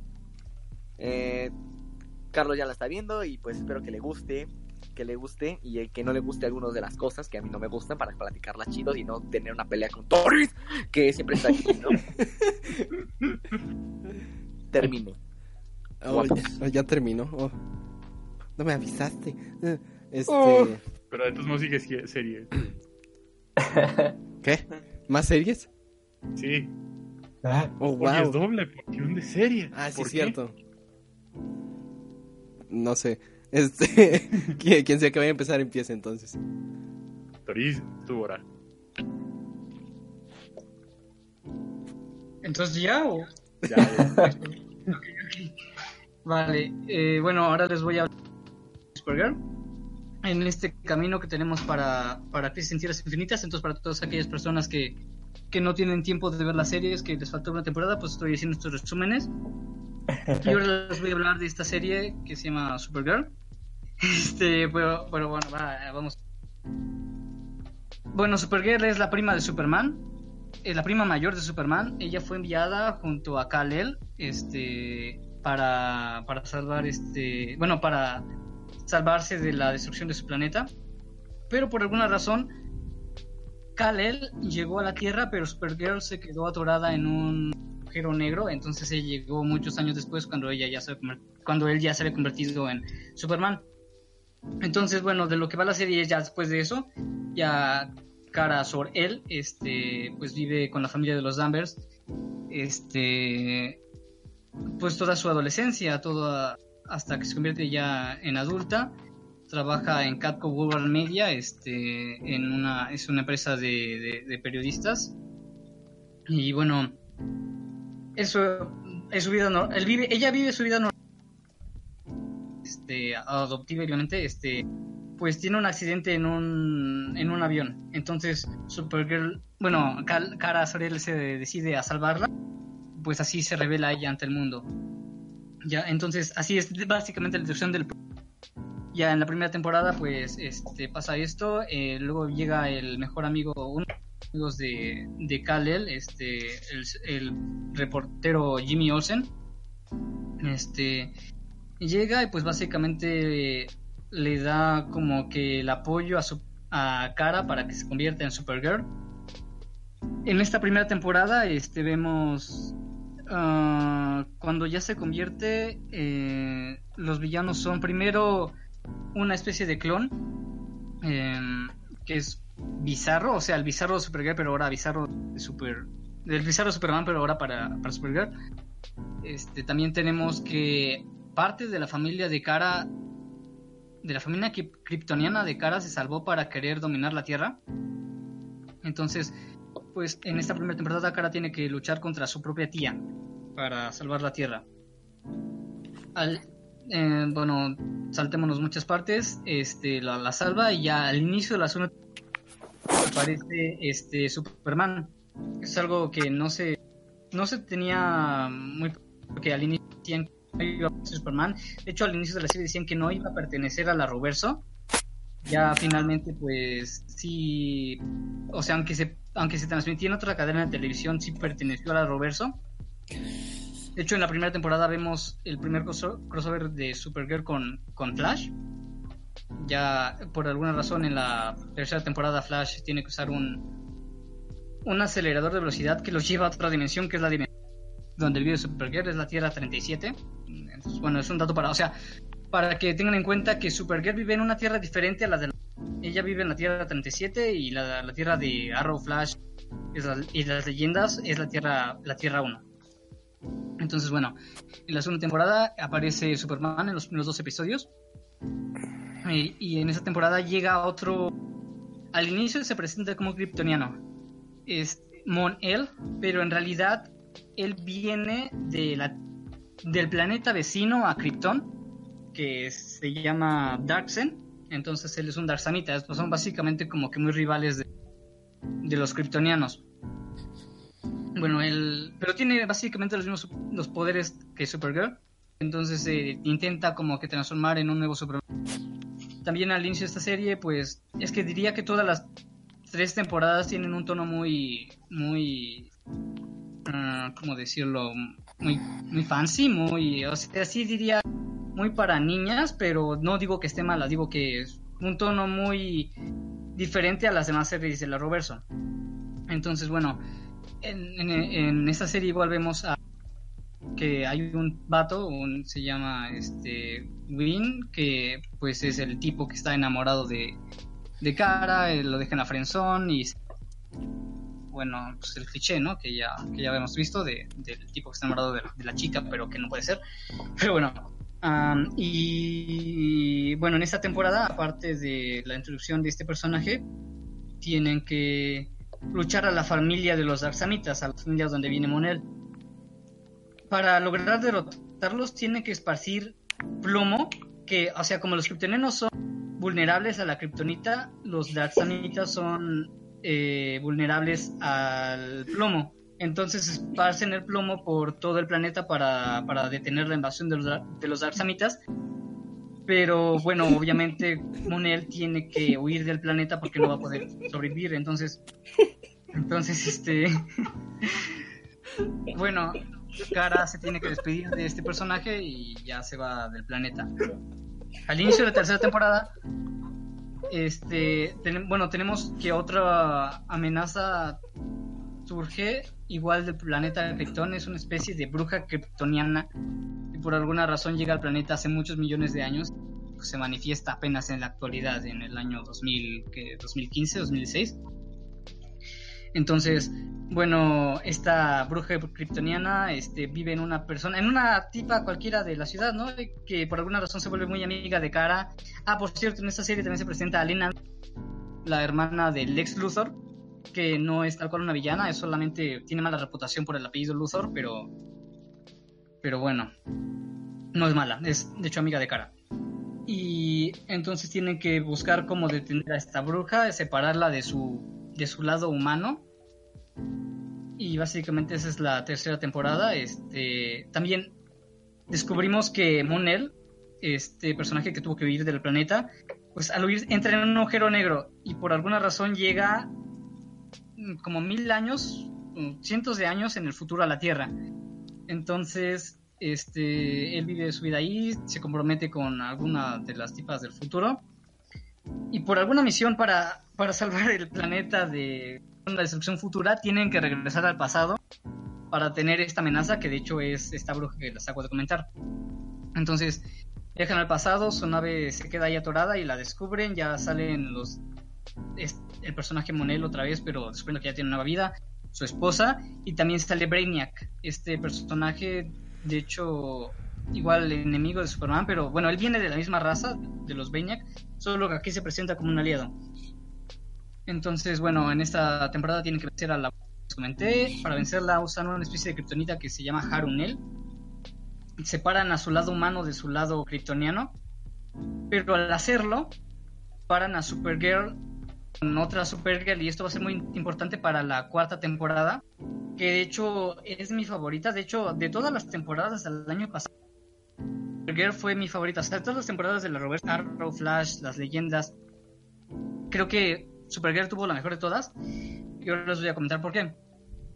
Bueno, esta temporada tiene toques muy políticos, muy tienen este ah, hacen mucha referencia, mucho paralelismo con lo que se vive en el mundo actual del, eh, actual del racismo, de, digamos, eh, sí, de, por ejemplo, bueno, en esta temporada hacen mucha crítica a los alienígenas.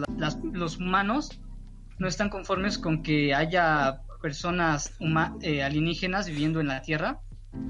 Una como que clara referencia a los estadounidenses no queriendo mexicanos en, en su país, pero bueno, ellos les llaman cucarachas, o sea, es una amenaza muy, muy fuerte. Y bueno, en esta temporada el villano que se presenta al inicio se conoce como el agente de la libertad. Me gusta mucho porque en una en un capítulo presentan a este personaje como una persona común, este tenía su familia, tenía su papá, que de hecho su papá era racista, pero él decía, "No, o sea, los ali- o sea, vivir con ellos." Pero se ve como en su vida fue muy afectada por los alienígenas, en las peleas con Supergirl con Martian Manhunter, que también aparece en esta serie, que es de un miembro reconocido de Liga de la Justicia, pues este se ve como su vida ha sido afectada numerosas veces por los alienígenas y él dice no o sea ellos problema entonces hay que hay que erradicarlos hay que sacarlos de este planeta no los queremos aquí él hace su propia comunidad llamada los agentes de la libertad y comienzan sí con actos muy pero muy fascistas a, a, um, a violentar a las personas alienígenas entonces, bueno, también vemos un movimiento contrario surgir, un movimiento de los que están a favor de los alienígenas. Y este movimiento es liderado por este Black, Man, Black Manchester. Es- este personaje es básicamente lo mismo a Punisher. Pues es básicamente lo mismo, solo que pues de color, en, en- negro. Entonces, este este personaje de hecho es humano, pero tuvo una relación con un alienígena que de hecho uno de estos agentes de la libertad mató, entonces él quiere venganza y reúne a su equipo de alienígenas para contrarrestar a los agentes de la libertad. Entonces ahí se forma este movimiento, pero más adelante en la temporada vemos que quien estuvo detrás de todos estos dos movimientos fue el ex Luthor, el enemigo de Superman. Entonces él estuvo de hecho en prisión por sol- soltar eh, kriptonita roja, me parece, y cubrir la tierra, algo que causó mucho daño, pero bueno, fue detenido, fue imprisionado y él estuvo en prisión todo ese tiempo, mientras de hecho Superman pues vivió su vida. De hecho, en la tercera temporada se revela también que una parte de Kryptones sigue con vida. Supergirl le revela eso a Superman, entonces pues Superman se va del planeta para, para pasar tiempo con su familia que sigue viva. Por eso Supergirl se convierte en la única defensora y por eso Lex cree que es el momento adecuado para, para, eh, para hacer su, su plan, ¿no? Entonces, Lex Luthor es el creador de este movimiento y además, eh, al usar la Jaronel, que les digo que separa dos versiones de kryptonianos, al usar la Jaronel en la tercera temporada se crea otra versión. Esta versión cae en, una, en un país comunista llamado Casnia y así se crea la versión, así como Red Son es el Superman comunista en los cómics, se crea una versión comunista de Supergirl. Entonces, esta versión comunista igual se conoce como la hija roja. Eh, Los casnianos llaman a Lex Luthor para decirle, oye, ven, tenemos aquí un clon de Supergirl, este, por si te interesa, ¿no? Y, pues este, Lex Luthor va así como si nada, o sea, él sigue siendo mafioso y pues controla la prisión, entonces va a la Casnia, entrena a esta, a esta versión de cara comunista, la entrena como su propia hija. Y es muy interesante, de hecho, esta, el acento ruso de esta Supergirl me recuerda mucho a es un comentario que quería hacer porque siempre que lo escucho hablar me recuerda mucho a Asuka. Y bueno, entonces ahí tenemos a Lex Luthor, se roba, se roba el show cuando aparece, no aparece en muchos capítulos, se los digo, pero cuando aparece se roba el show. Y bueno, él tiene un plan maestro para desacreditar a Supergirl con esta versión mala de, de ella. Este, y bueno, pero al final este descubrimos que, bueno, Lex Luthor va a ser Lex Luthor, odia a los kryptonianos. Entonces, él, de hecho, su plan era sí que los casnianos atacaran a Estados Unidos, pero traicionarlos a ellos para él convertirse en el héroe, así como como Norman Osborn se convirtió en Iron Patriot, pues básicamente es lo mismo. De hecho, igual tiene un traje de Iron Man. Bueno, un traje, un traje de él. Igual tiene poderes sacados por la Jaronel. Eh, de hecho, en esta temporada igual vemos que Jim Olsen consigue poderes, ahí por si les interesa, pero bueno, ese personaje no, no, bueno. Y, y pues, de hecho, igual es interesante que aquí igual se le da un poco de protagonismo a, a la versión comunista de cara. Ella igual presenta cómo su versión es la buena, o sea, cómo los, el capitalismo es malo. Y bueno, ya todos entenderán, ella igual muestra su punto de vista. Aquí lo malo es que el ex Luthor la traiciona. Entonces ella pues se revela contra él, pero él la mata. Y pues al final de la temporada, este Supergirl, igual por un acto muy fumado en la serie, no les voy a decir cómo, o sea, eh, vale la pena que la vean, entonces por eso estoy haciendo un resumen. Este, después de pelear contra, contra la hija roja, pues esta cree que, que en realidad muere, pero en un acto muy fumado, pues sobrevive. Y entonces las dos se unen contra Lex, aunque la hija roja muere, pero Supergirl consigue vencerlo y se ve como Lex Luthor muere. No les voy a decir cómo ni por qué, pero no es lo último que vamos a ver de él. De personaje, la actuación es muy buena. Entonces vamos a seguir viendo más del Lex Luthor. Igual se presenta el monitor, este personaje del que les hablaré ya más cercano a la crisis. Este, pero bueno, se presenta el monitor igual presen- eh, anunciando que va a haber igual caos y relación con esta crisis en Tierras Infinitas en la siguiente temporada. Y pues ya básicamente les acabo de hacer el resumen de las cuatro temporadas de Supergirl. Eh, buena, pero sobre todo la cuarta. La cuarta vale un chingo de pena que la vean por todo este contenido político y por la participación del Lex Luthor. Entonces, pues por un parte sería todo este. Muy bien, eh, muchas gracias. Ahora tuvimos doble sección de series y, y pues nada, eh, gracias por, por hablarnos de esta serie que te gusta. Y pues esperemos que sí, que sí la vean, porque ya nos dijo cosas interesantes que pasan ahí. Bueno, pasemos a la siguiente sección, la de la música. Música.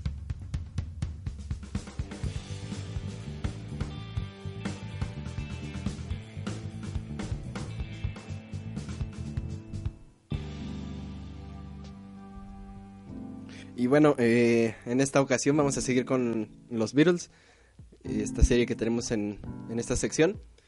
Eh, la semana pasada mencioné del sencillo que sacó Ringo, pero no profundicé mucho porque pues quería hacerlo en esta sección. Eh, vamos a hablar un poquito de lo que sacó. Eh, sacó un sencillo que se, llamaba, que se llama Grow Old With Me. Y lo que tiene de especial esta canción es que originalmente fue escrita por John Lennon. La pueden encontrar en el álbum que salió después de su muerte, que se llama Milk and Honey. Y básicamente es una grabación que se hizo en noviembre de 1980, o sea, unos meses antes de ser asesinado, ya que murió en diciembre de ese mismo año. Y bueno, se quedó como este demo que nunca pudo ser como terminado.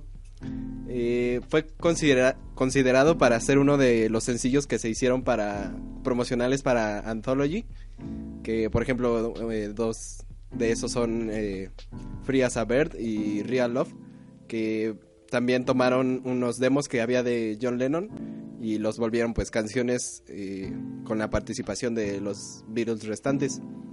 Eh, y bueno, eh, también en la biografía de Elton John que publicó hace poco, contaba como eh, Yoko Ono le ofreció también estas canciones a, a él y cómo las rechazó porque pues se las había ofrecido muy poco antes, bueno, muy poco después de que había muerto eh, John y se le hizo muy extraño, ¿no? bueno, un poco más de este... Ah, no, todavía no, esperen. y bueno, de, de esta canción pues tenemos la letra de, de John, eh, la interpretación de Ringo, eh, en los coros y en el bajo eh, participó Paul McCartney. Y la guitarra y las cuerdas de esta canción están inspiradas en George Harrison y en Here Comes the Sun también. En el minuto 1.38, eh, si escuchan atentamente a, a este como... a- bueno, a las cuerdas, o sea, a los violines y a, a los contra... Este, ¿Cómo se llaman? a los chelos y todo esto, eh, van a poder escuchar eh, literalmente una... Bueno, como Here Comes the Sun, pues, eh, una frase melódica que recuerda eso, literalmente. Y bueno, eh, pues sería como este pequeño homenaje que hace Ringo a, a los Beatles en, en su discografía en solitario. Y bueno, eh, otras noticias, eh, Abbey Road eh, está en el top 13 de la Billboard en esta semana, antes estuvo en el, en el top 3 y en el Reino Unido eh, sigue en el número 2. Y pues nada, esto es muy interesante porque este disco se ha mantenido dentro del top 200 de Billboard por años desde que salió. Y pues nada, ahora tuvo como este repunte y, y pues nada, es muy interesante que este álbum siga tan vigente. Y bueno, eh, eh, entremos ya al- a la sección de los Beatles. Eh, en, la, en la vez pasada, que ya tiene pues, cierto tiempo, hablamos de Robert Soul y nada más unas notas extra, ¿no? In My Life también está basada en Stu Sutcliffe, un personaje que vimos al inicio de, de toda esta historia, que fue, digamos, el primer bajista de la banda y que murió trágicamente justo cuando estaba empezando todo esto.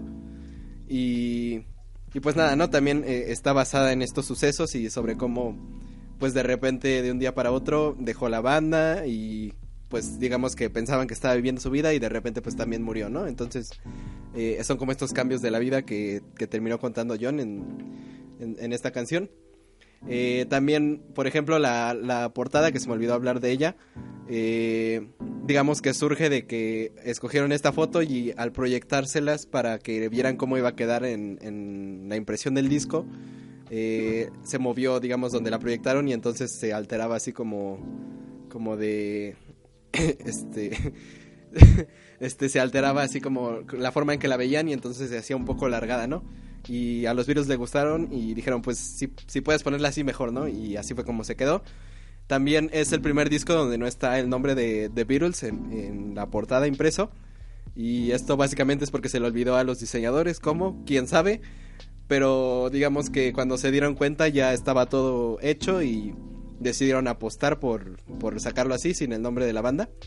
Y, y nada, pues eh, ya eran bastante conocidos como para poder darse ese riesgo, ¿no?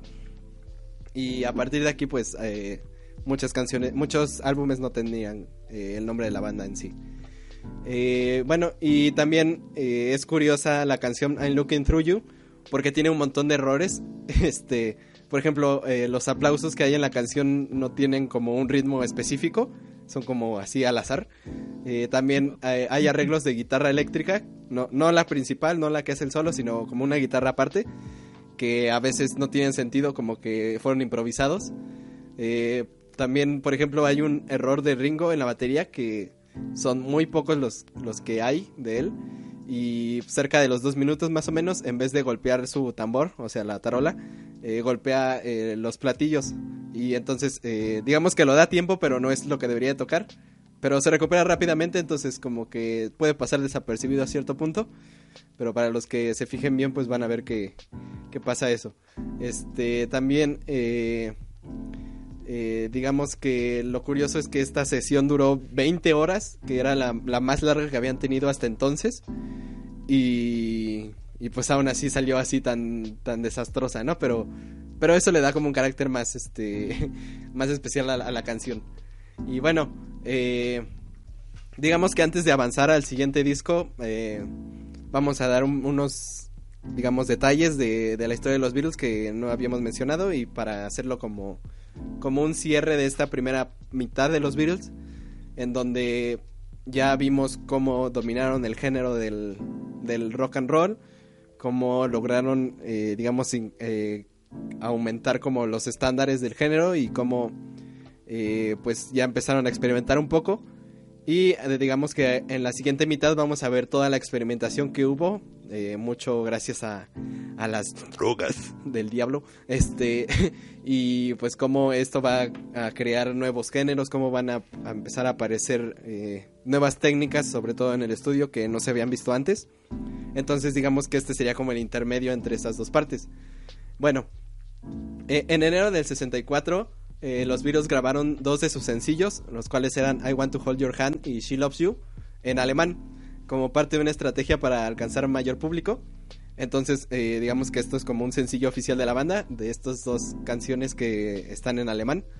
Eh, y bueno, esto básicamente era porque necesitaban vender más, ya que estaban prohibidos en la, en la URSS, en, la, en la Unión Soviética, eh, porque, bueno, estaban prohibidos y digamos que la única manera de conseguir sus discos era por, eh, por medio del mercado negro, entonces digamos que traficaban con discos de los Beatles a cierto punto.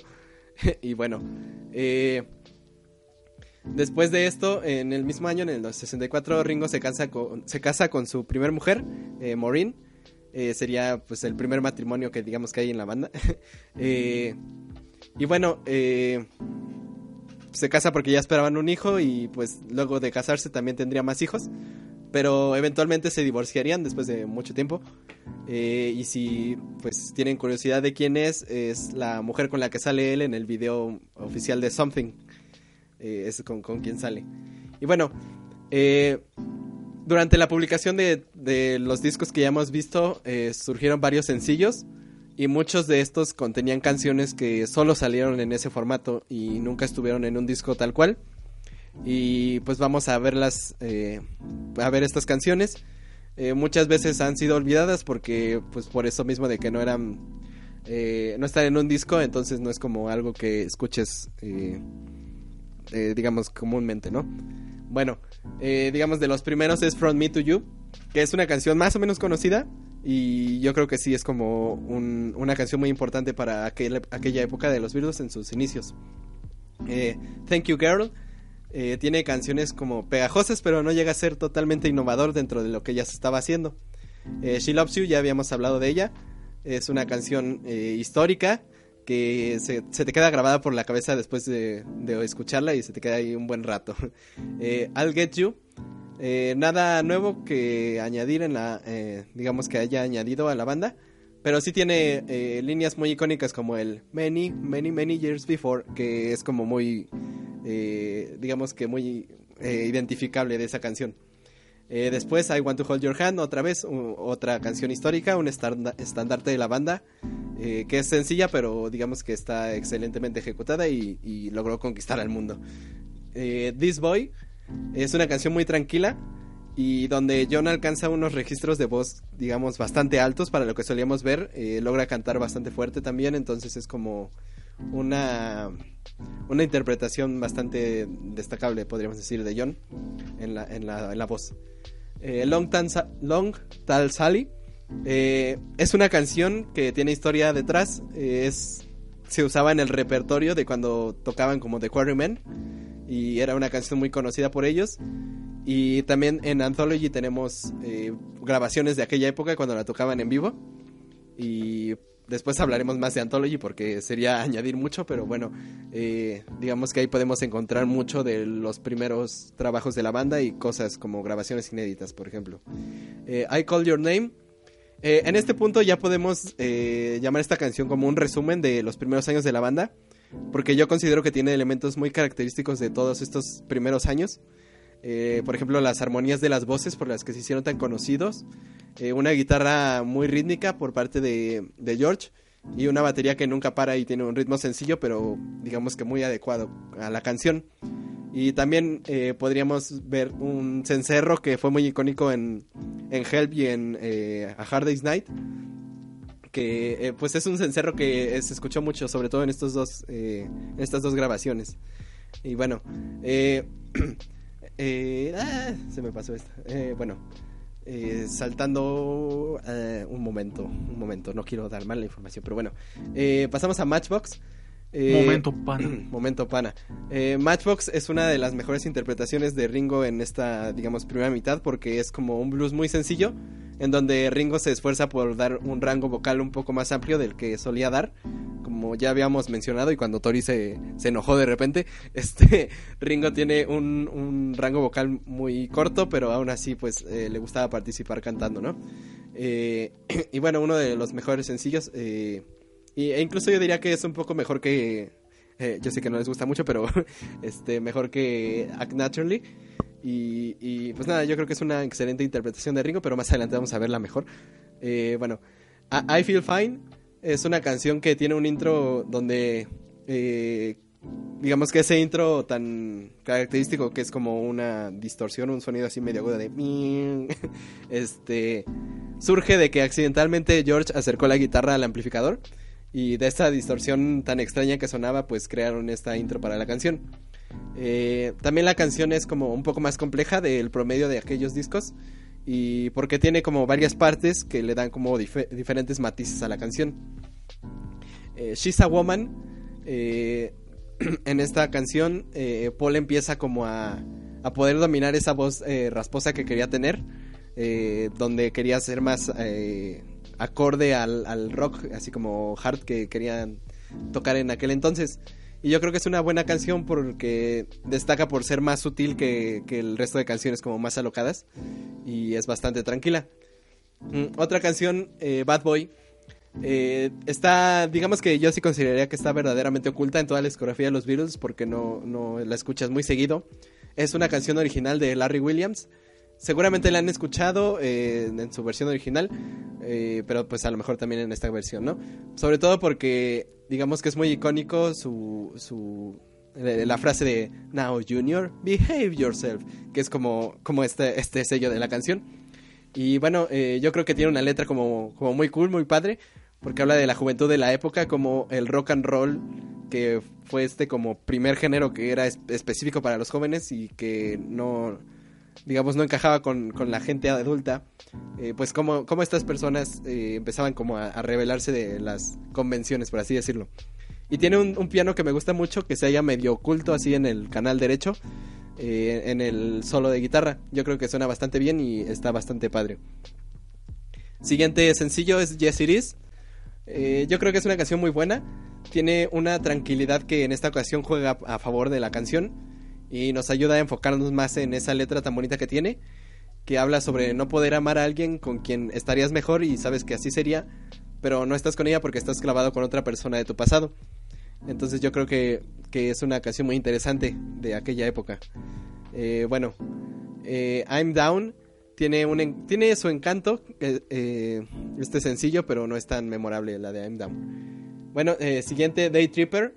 Yo creo que es uno de los mejores sencillos ya que tiene una batería como con un ritmo bastante agradable, un, pandero que la acompaña y que te ayuda a dar como énfasis en distintas partes de las canciones, de la canción.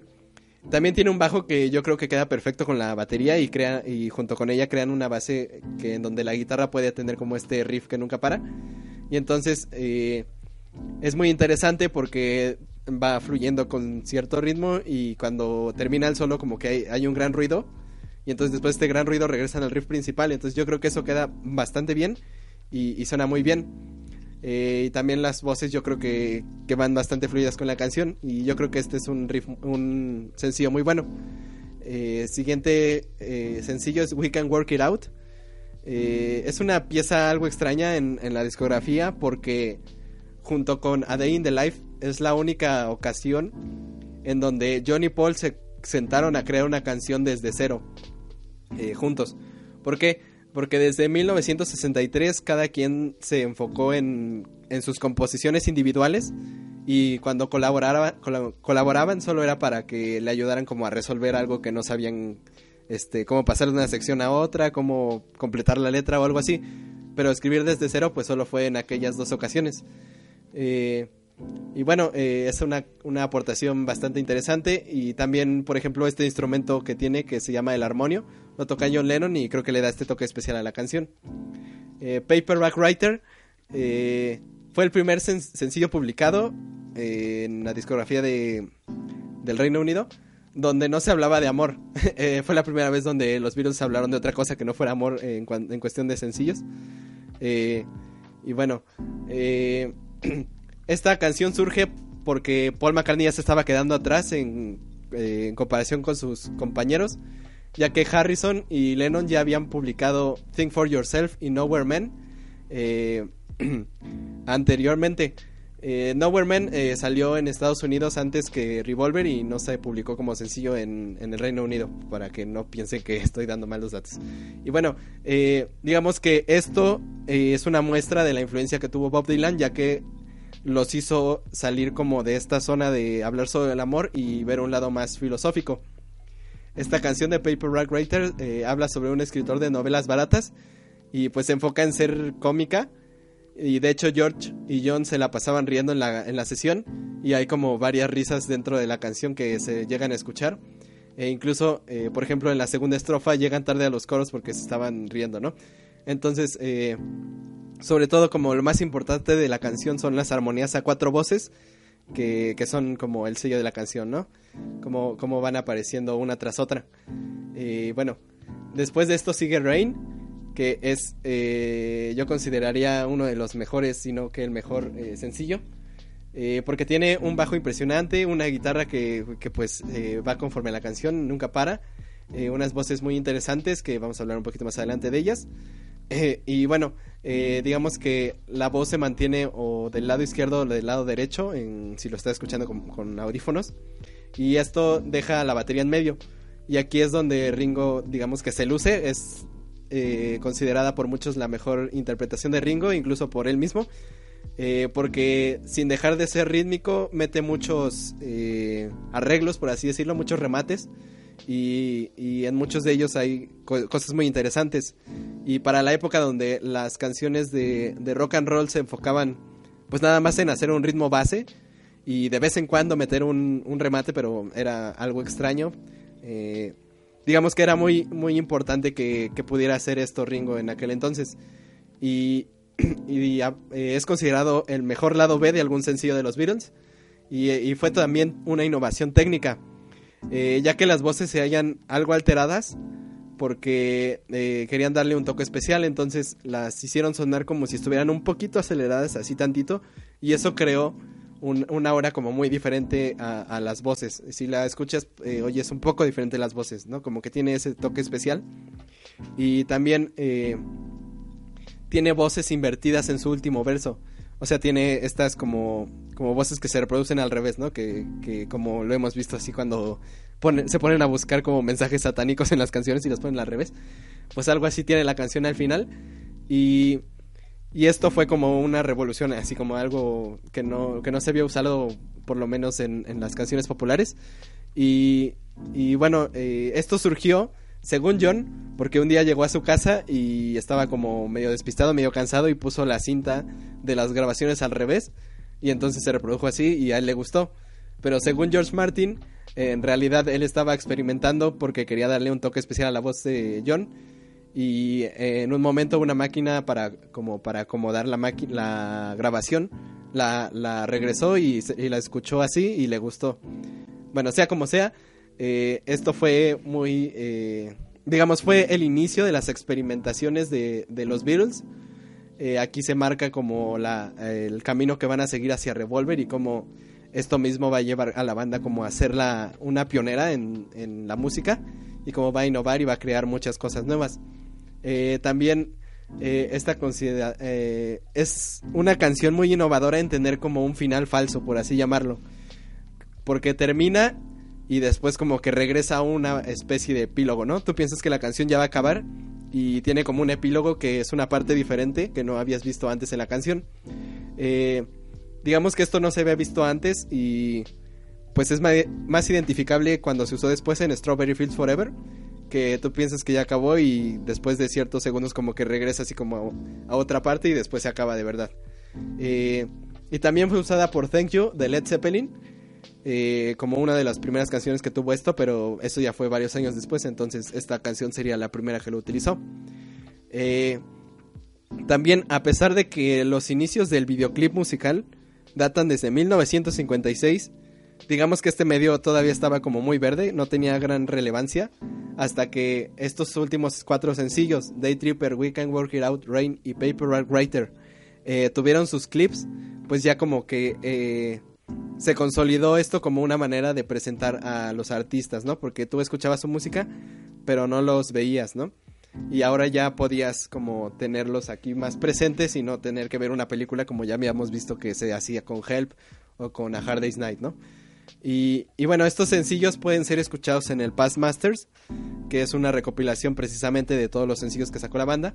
Eh, y fue remasterizado en 2009 por George Martin. Ahora, eh, también va a salir una, una nueva colección que incluye todos los sencillos, que supuestamente está remasterizada, pero no hay gran información sobre ello. Y estos sencillos van a salir en un box set, eh, con cada uno su cajita como salió. Y lo malo es que cuesta 200 dólares. Bueno, 200 y cacho dólares. Y está en Amazon por si la quieren buscar, pero yo creo que es bastante caro para algo que ya conocemos. Pero bueno, si, si son muy entusiastas, pues yo creo que como yo a lo mejor sí considerarían comprarlo. Y bueno, eh, aquí dejamos eh, esta sección y lo que seguiría ya sería el análisis en sí de, Revolver y vamos a ver cómo este disco eh, es, es toda una revolución y probablemente el mejor disco de la banda y aquí van a empezar las polémicas después, pero bueno, eso sería por esta sección. Y ya para terminar, que el señor Fernando pueda tener su, su sección de los memes.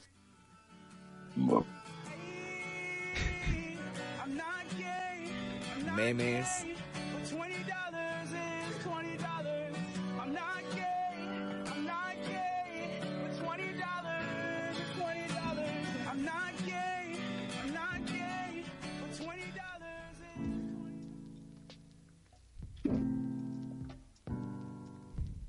Ok, vamos a hablar muy rápidamente de.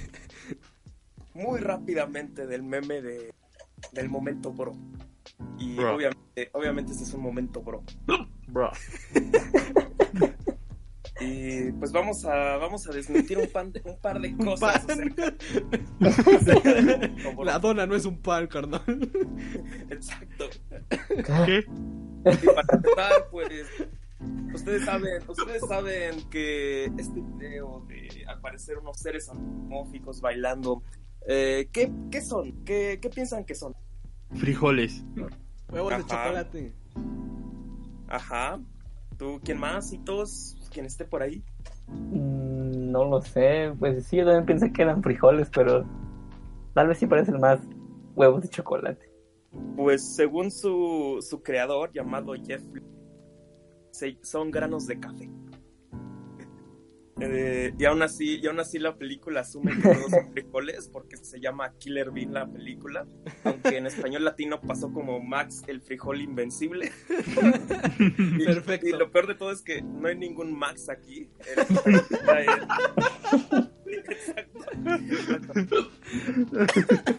No hay ningún, no hay ningún Max, no hay ningún Max aquí. El protagonista es Jack, Jack Bean, que también conocido como Killer Bean.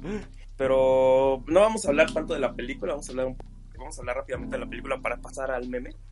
Y pues es una película que es la tercera parte realmente de, de una serie de cortos animados por computadora llamada llamado Killer Bean. O sea, estaba la serie de Killer Bean de Introduction, que fue en 1999 con una de verdad muy muy muy de los noventas y muy a computadora. Sea, tremendamente mala. Y a esto salió Killer Bean 2. salió Killer Bean 2 en el 2000, en el año 2002. precisamente. Y algo, algo que sucedió aquí es que eh, se comienza a renderizar la película durante un buen rato Y, y para el 2009 sale Killer Bean Forever, que es, que es la es la es la aportación definitiva en el año de 2009, o sea, esta esta película, bueno, esta escena, todo esto es de 2009. Y es una película que es entretenida hasta eso, a mí me, está buena. trata ¿La viste? trata de una trata trata acerca de un asesino a sueldo llamado Jack Bean que eh, es, colos- es conocido en esta organización Killer Bean en el cual tiene como encargo asesinar a, a uno de los que son que son que se han salido de la organización llamado llamado ¿cómo se llama? Ah, Black Bean Dark Bean Dark Bean Dark Bean que, que tiene el seudónimo de Vegan, el cual trabajaba para una, para una asociación delictuosa en el cual el jefe era llamado Capuchino. Y de ahí viene, de ahí viene el hecho de que son granos de café, el vato se Capuchino. Y um, ante todo esto también está el, el, el detective Cromwell, que es el que casi casi es- a- hilvana la historia entre, entre la organización donde está Killer Bean y en donde está Capuchino. Eh, hay muchas peleas, peleas en donde, por ejemplo, esta, esta gran escena del baile es la introductoria de la película.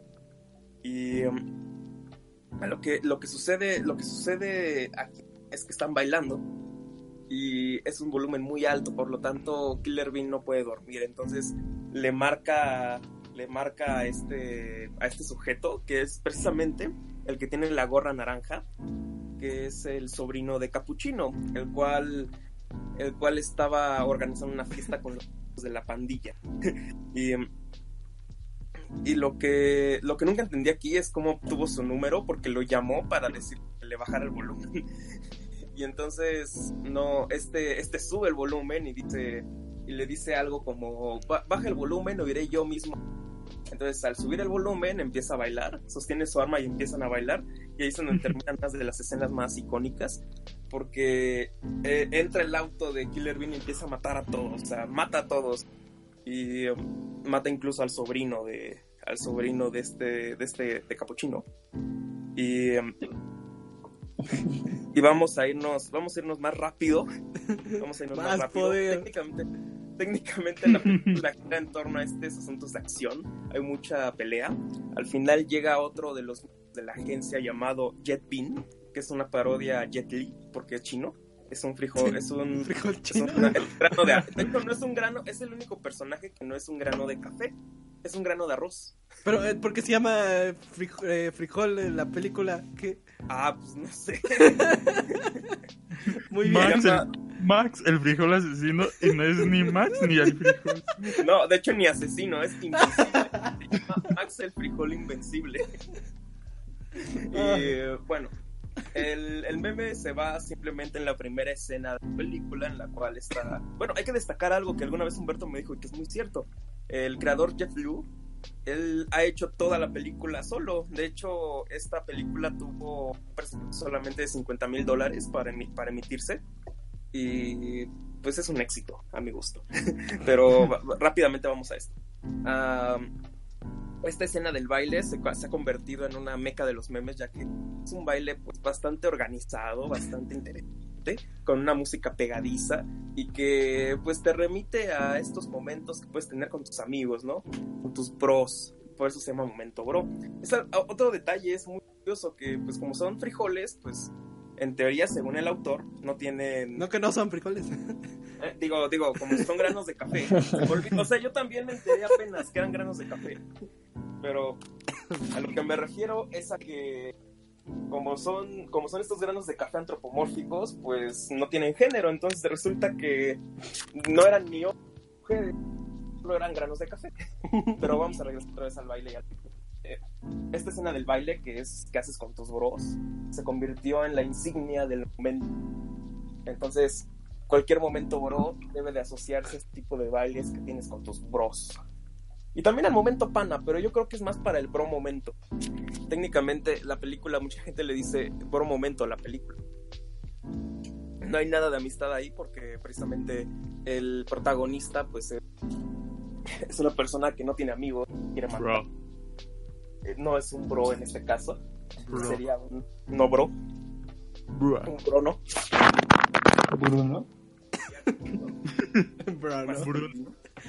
Pero. Eh, seguido de esto, pues hay ediciones de hay ediciones pulcras, incluso que daban pauta que fuera una a que fuera una a que hubiese una secuela, pero son videos de secuela. Pero básicamente es esto, este baile está asociado con el bro momento y después se captura esa escena que tienen ustedes presentes, en la cual en la cual se asume una colectividad en donde muchas veces dicen en este perfil y ahí Ah, sí. detallan cualquier cosa.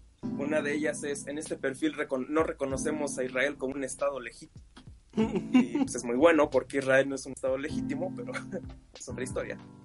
Y em, básicamente es para asumir que, que tu grupo, tus bros, están asociados con algo. Y la asociación de bros es muy importante porque eso causa los momentos bros, los bro momentos. Eh, técnicamente Killer Bean es eso, una alegoría al bro y a matar granos de café, de café sin sentido. Y esa sería la sección de los memes con este meme que está en auge. Eh, yo digo que tiene vida, va a tener vida durante un buen rato. Si la gente no ve, no ve la película o no se adentra un poco más a onda con el baile, porque mucha gente dice, solo veo el baile, veo la película. Pero creo que va a tener un poquito más de vida, pero no va a ser un meme trascendental, honestamente. Aunque me gusta mucho, pero no va a ser trascendental. Y...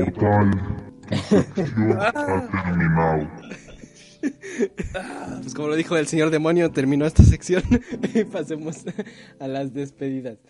Eh, bueno, este, gracias por habernos escuchado en este episodio, eh, por a, eh, a nuestros colaboradores también como siempre. Eh, estuvo un poco accidentado al principio, pero bueno, ya te logró ser un episodio más. Y pues nada, gracias por, por haber aguantado ahí. Y, y ya, al final nos recuperamos. Eh, bueno, sección, sección Humberto. señor Humberto.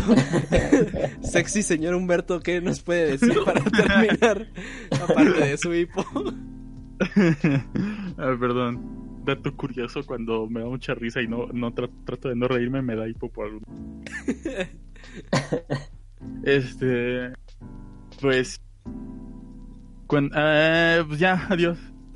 Muchas gracias por, Increíble por haber aporte. Ah, si era todo. este, señor eh, Toriz, algo más, Eh, no sé si sigues acompañado, pero algo más que añadir, alguno de ustedes, Eh, ¿Yo? quien quiera, sí, o sea, tú o tu amiga, no sé si sigue ahí, pues. No, no, este, está indispuesta en este momento, eh, pero pues fue igual muy interesante este, este podcast, igual eh, pues buenas noches a todos y se cuidan, bye, estoy cansado, bye. Este señor Fernando, usted que estaba medio muerto, ¿qué tal se encuentra hoy en estos Ah, momentos? pues el podcast vio toda la evolución de mi recuperación porque ya me Oh, sí. pasamos de sonidos muy horribles guturales ya poder hablar de Killer Bean y pues estoy muy bien y muchas gracias por escucharnos todos. Exacto, la prueba de que los memes sanan. Eh, bueno, eh, nuestro invitado especial, señor Freddy, que ahora sí tuvo su sección, ¿qué, qué más que añadir en este, en este podcast? Pues buenas noches a todos mis compis, mis brodies y a todos los que nos están escuchando. Bro. Eh, bro, Bro. y pues gracias por escuchar. Bro. Estuve nervioso en esta sección, pero siempre es bueno darnos de golpes con el Toriz, ¿no? Siempre. Te amo, Toriz, te amo. Te amo. No olvides, te amo, guapo. Te amo, guapo. Y pues gracias, gracias, gracias. Este, muy bien, invitado en especial, señoritos, que llegó como a la mitad, pero bueno, eh, algo más que añadir. Ah, bueno, pues. Nada, porque no, no publicaste este. Bueno, eh, gracias por escucharnos. Ah, ¿cómo Eh, Sí publicó, sí publicó. ah, sí, cierto, puedes hablar todo lo que quieras, voy a tomar agua. No, pues ya nada. Amo. Increíble que uses tus perks. Bueno, eh, gracias por escucharnos. eh, yo creo que fue un buen episodio a pesar de todo. Y, y pues nada, eh, la próxima vez ya sabemos qué hacer para no tardarnos en, en empezar. Bueno, eh, eso sería todo por esta ocasión. Eh, nos vemos en el siguiente episodio. Eh, bye. ¿Te gustó el podcast? Recuerda seguirnos en nuestras redes sociales como Culto Podcast. Nos vemos en la siguiente semana. Gracias por oír.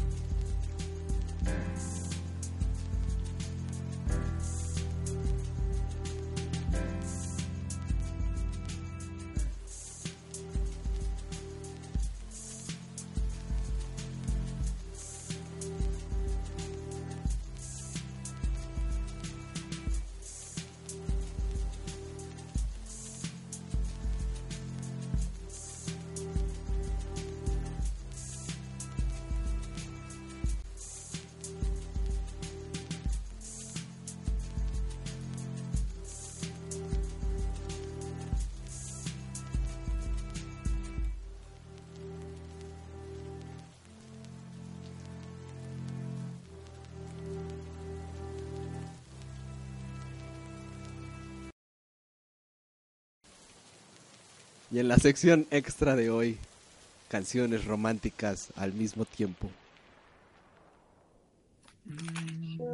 Loving you, it's easy, baby, cause you're pretty.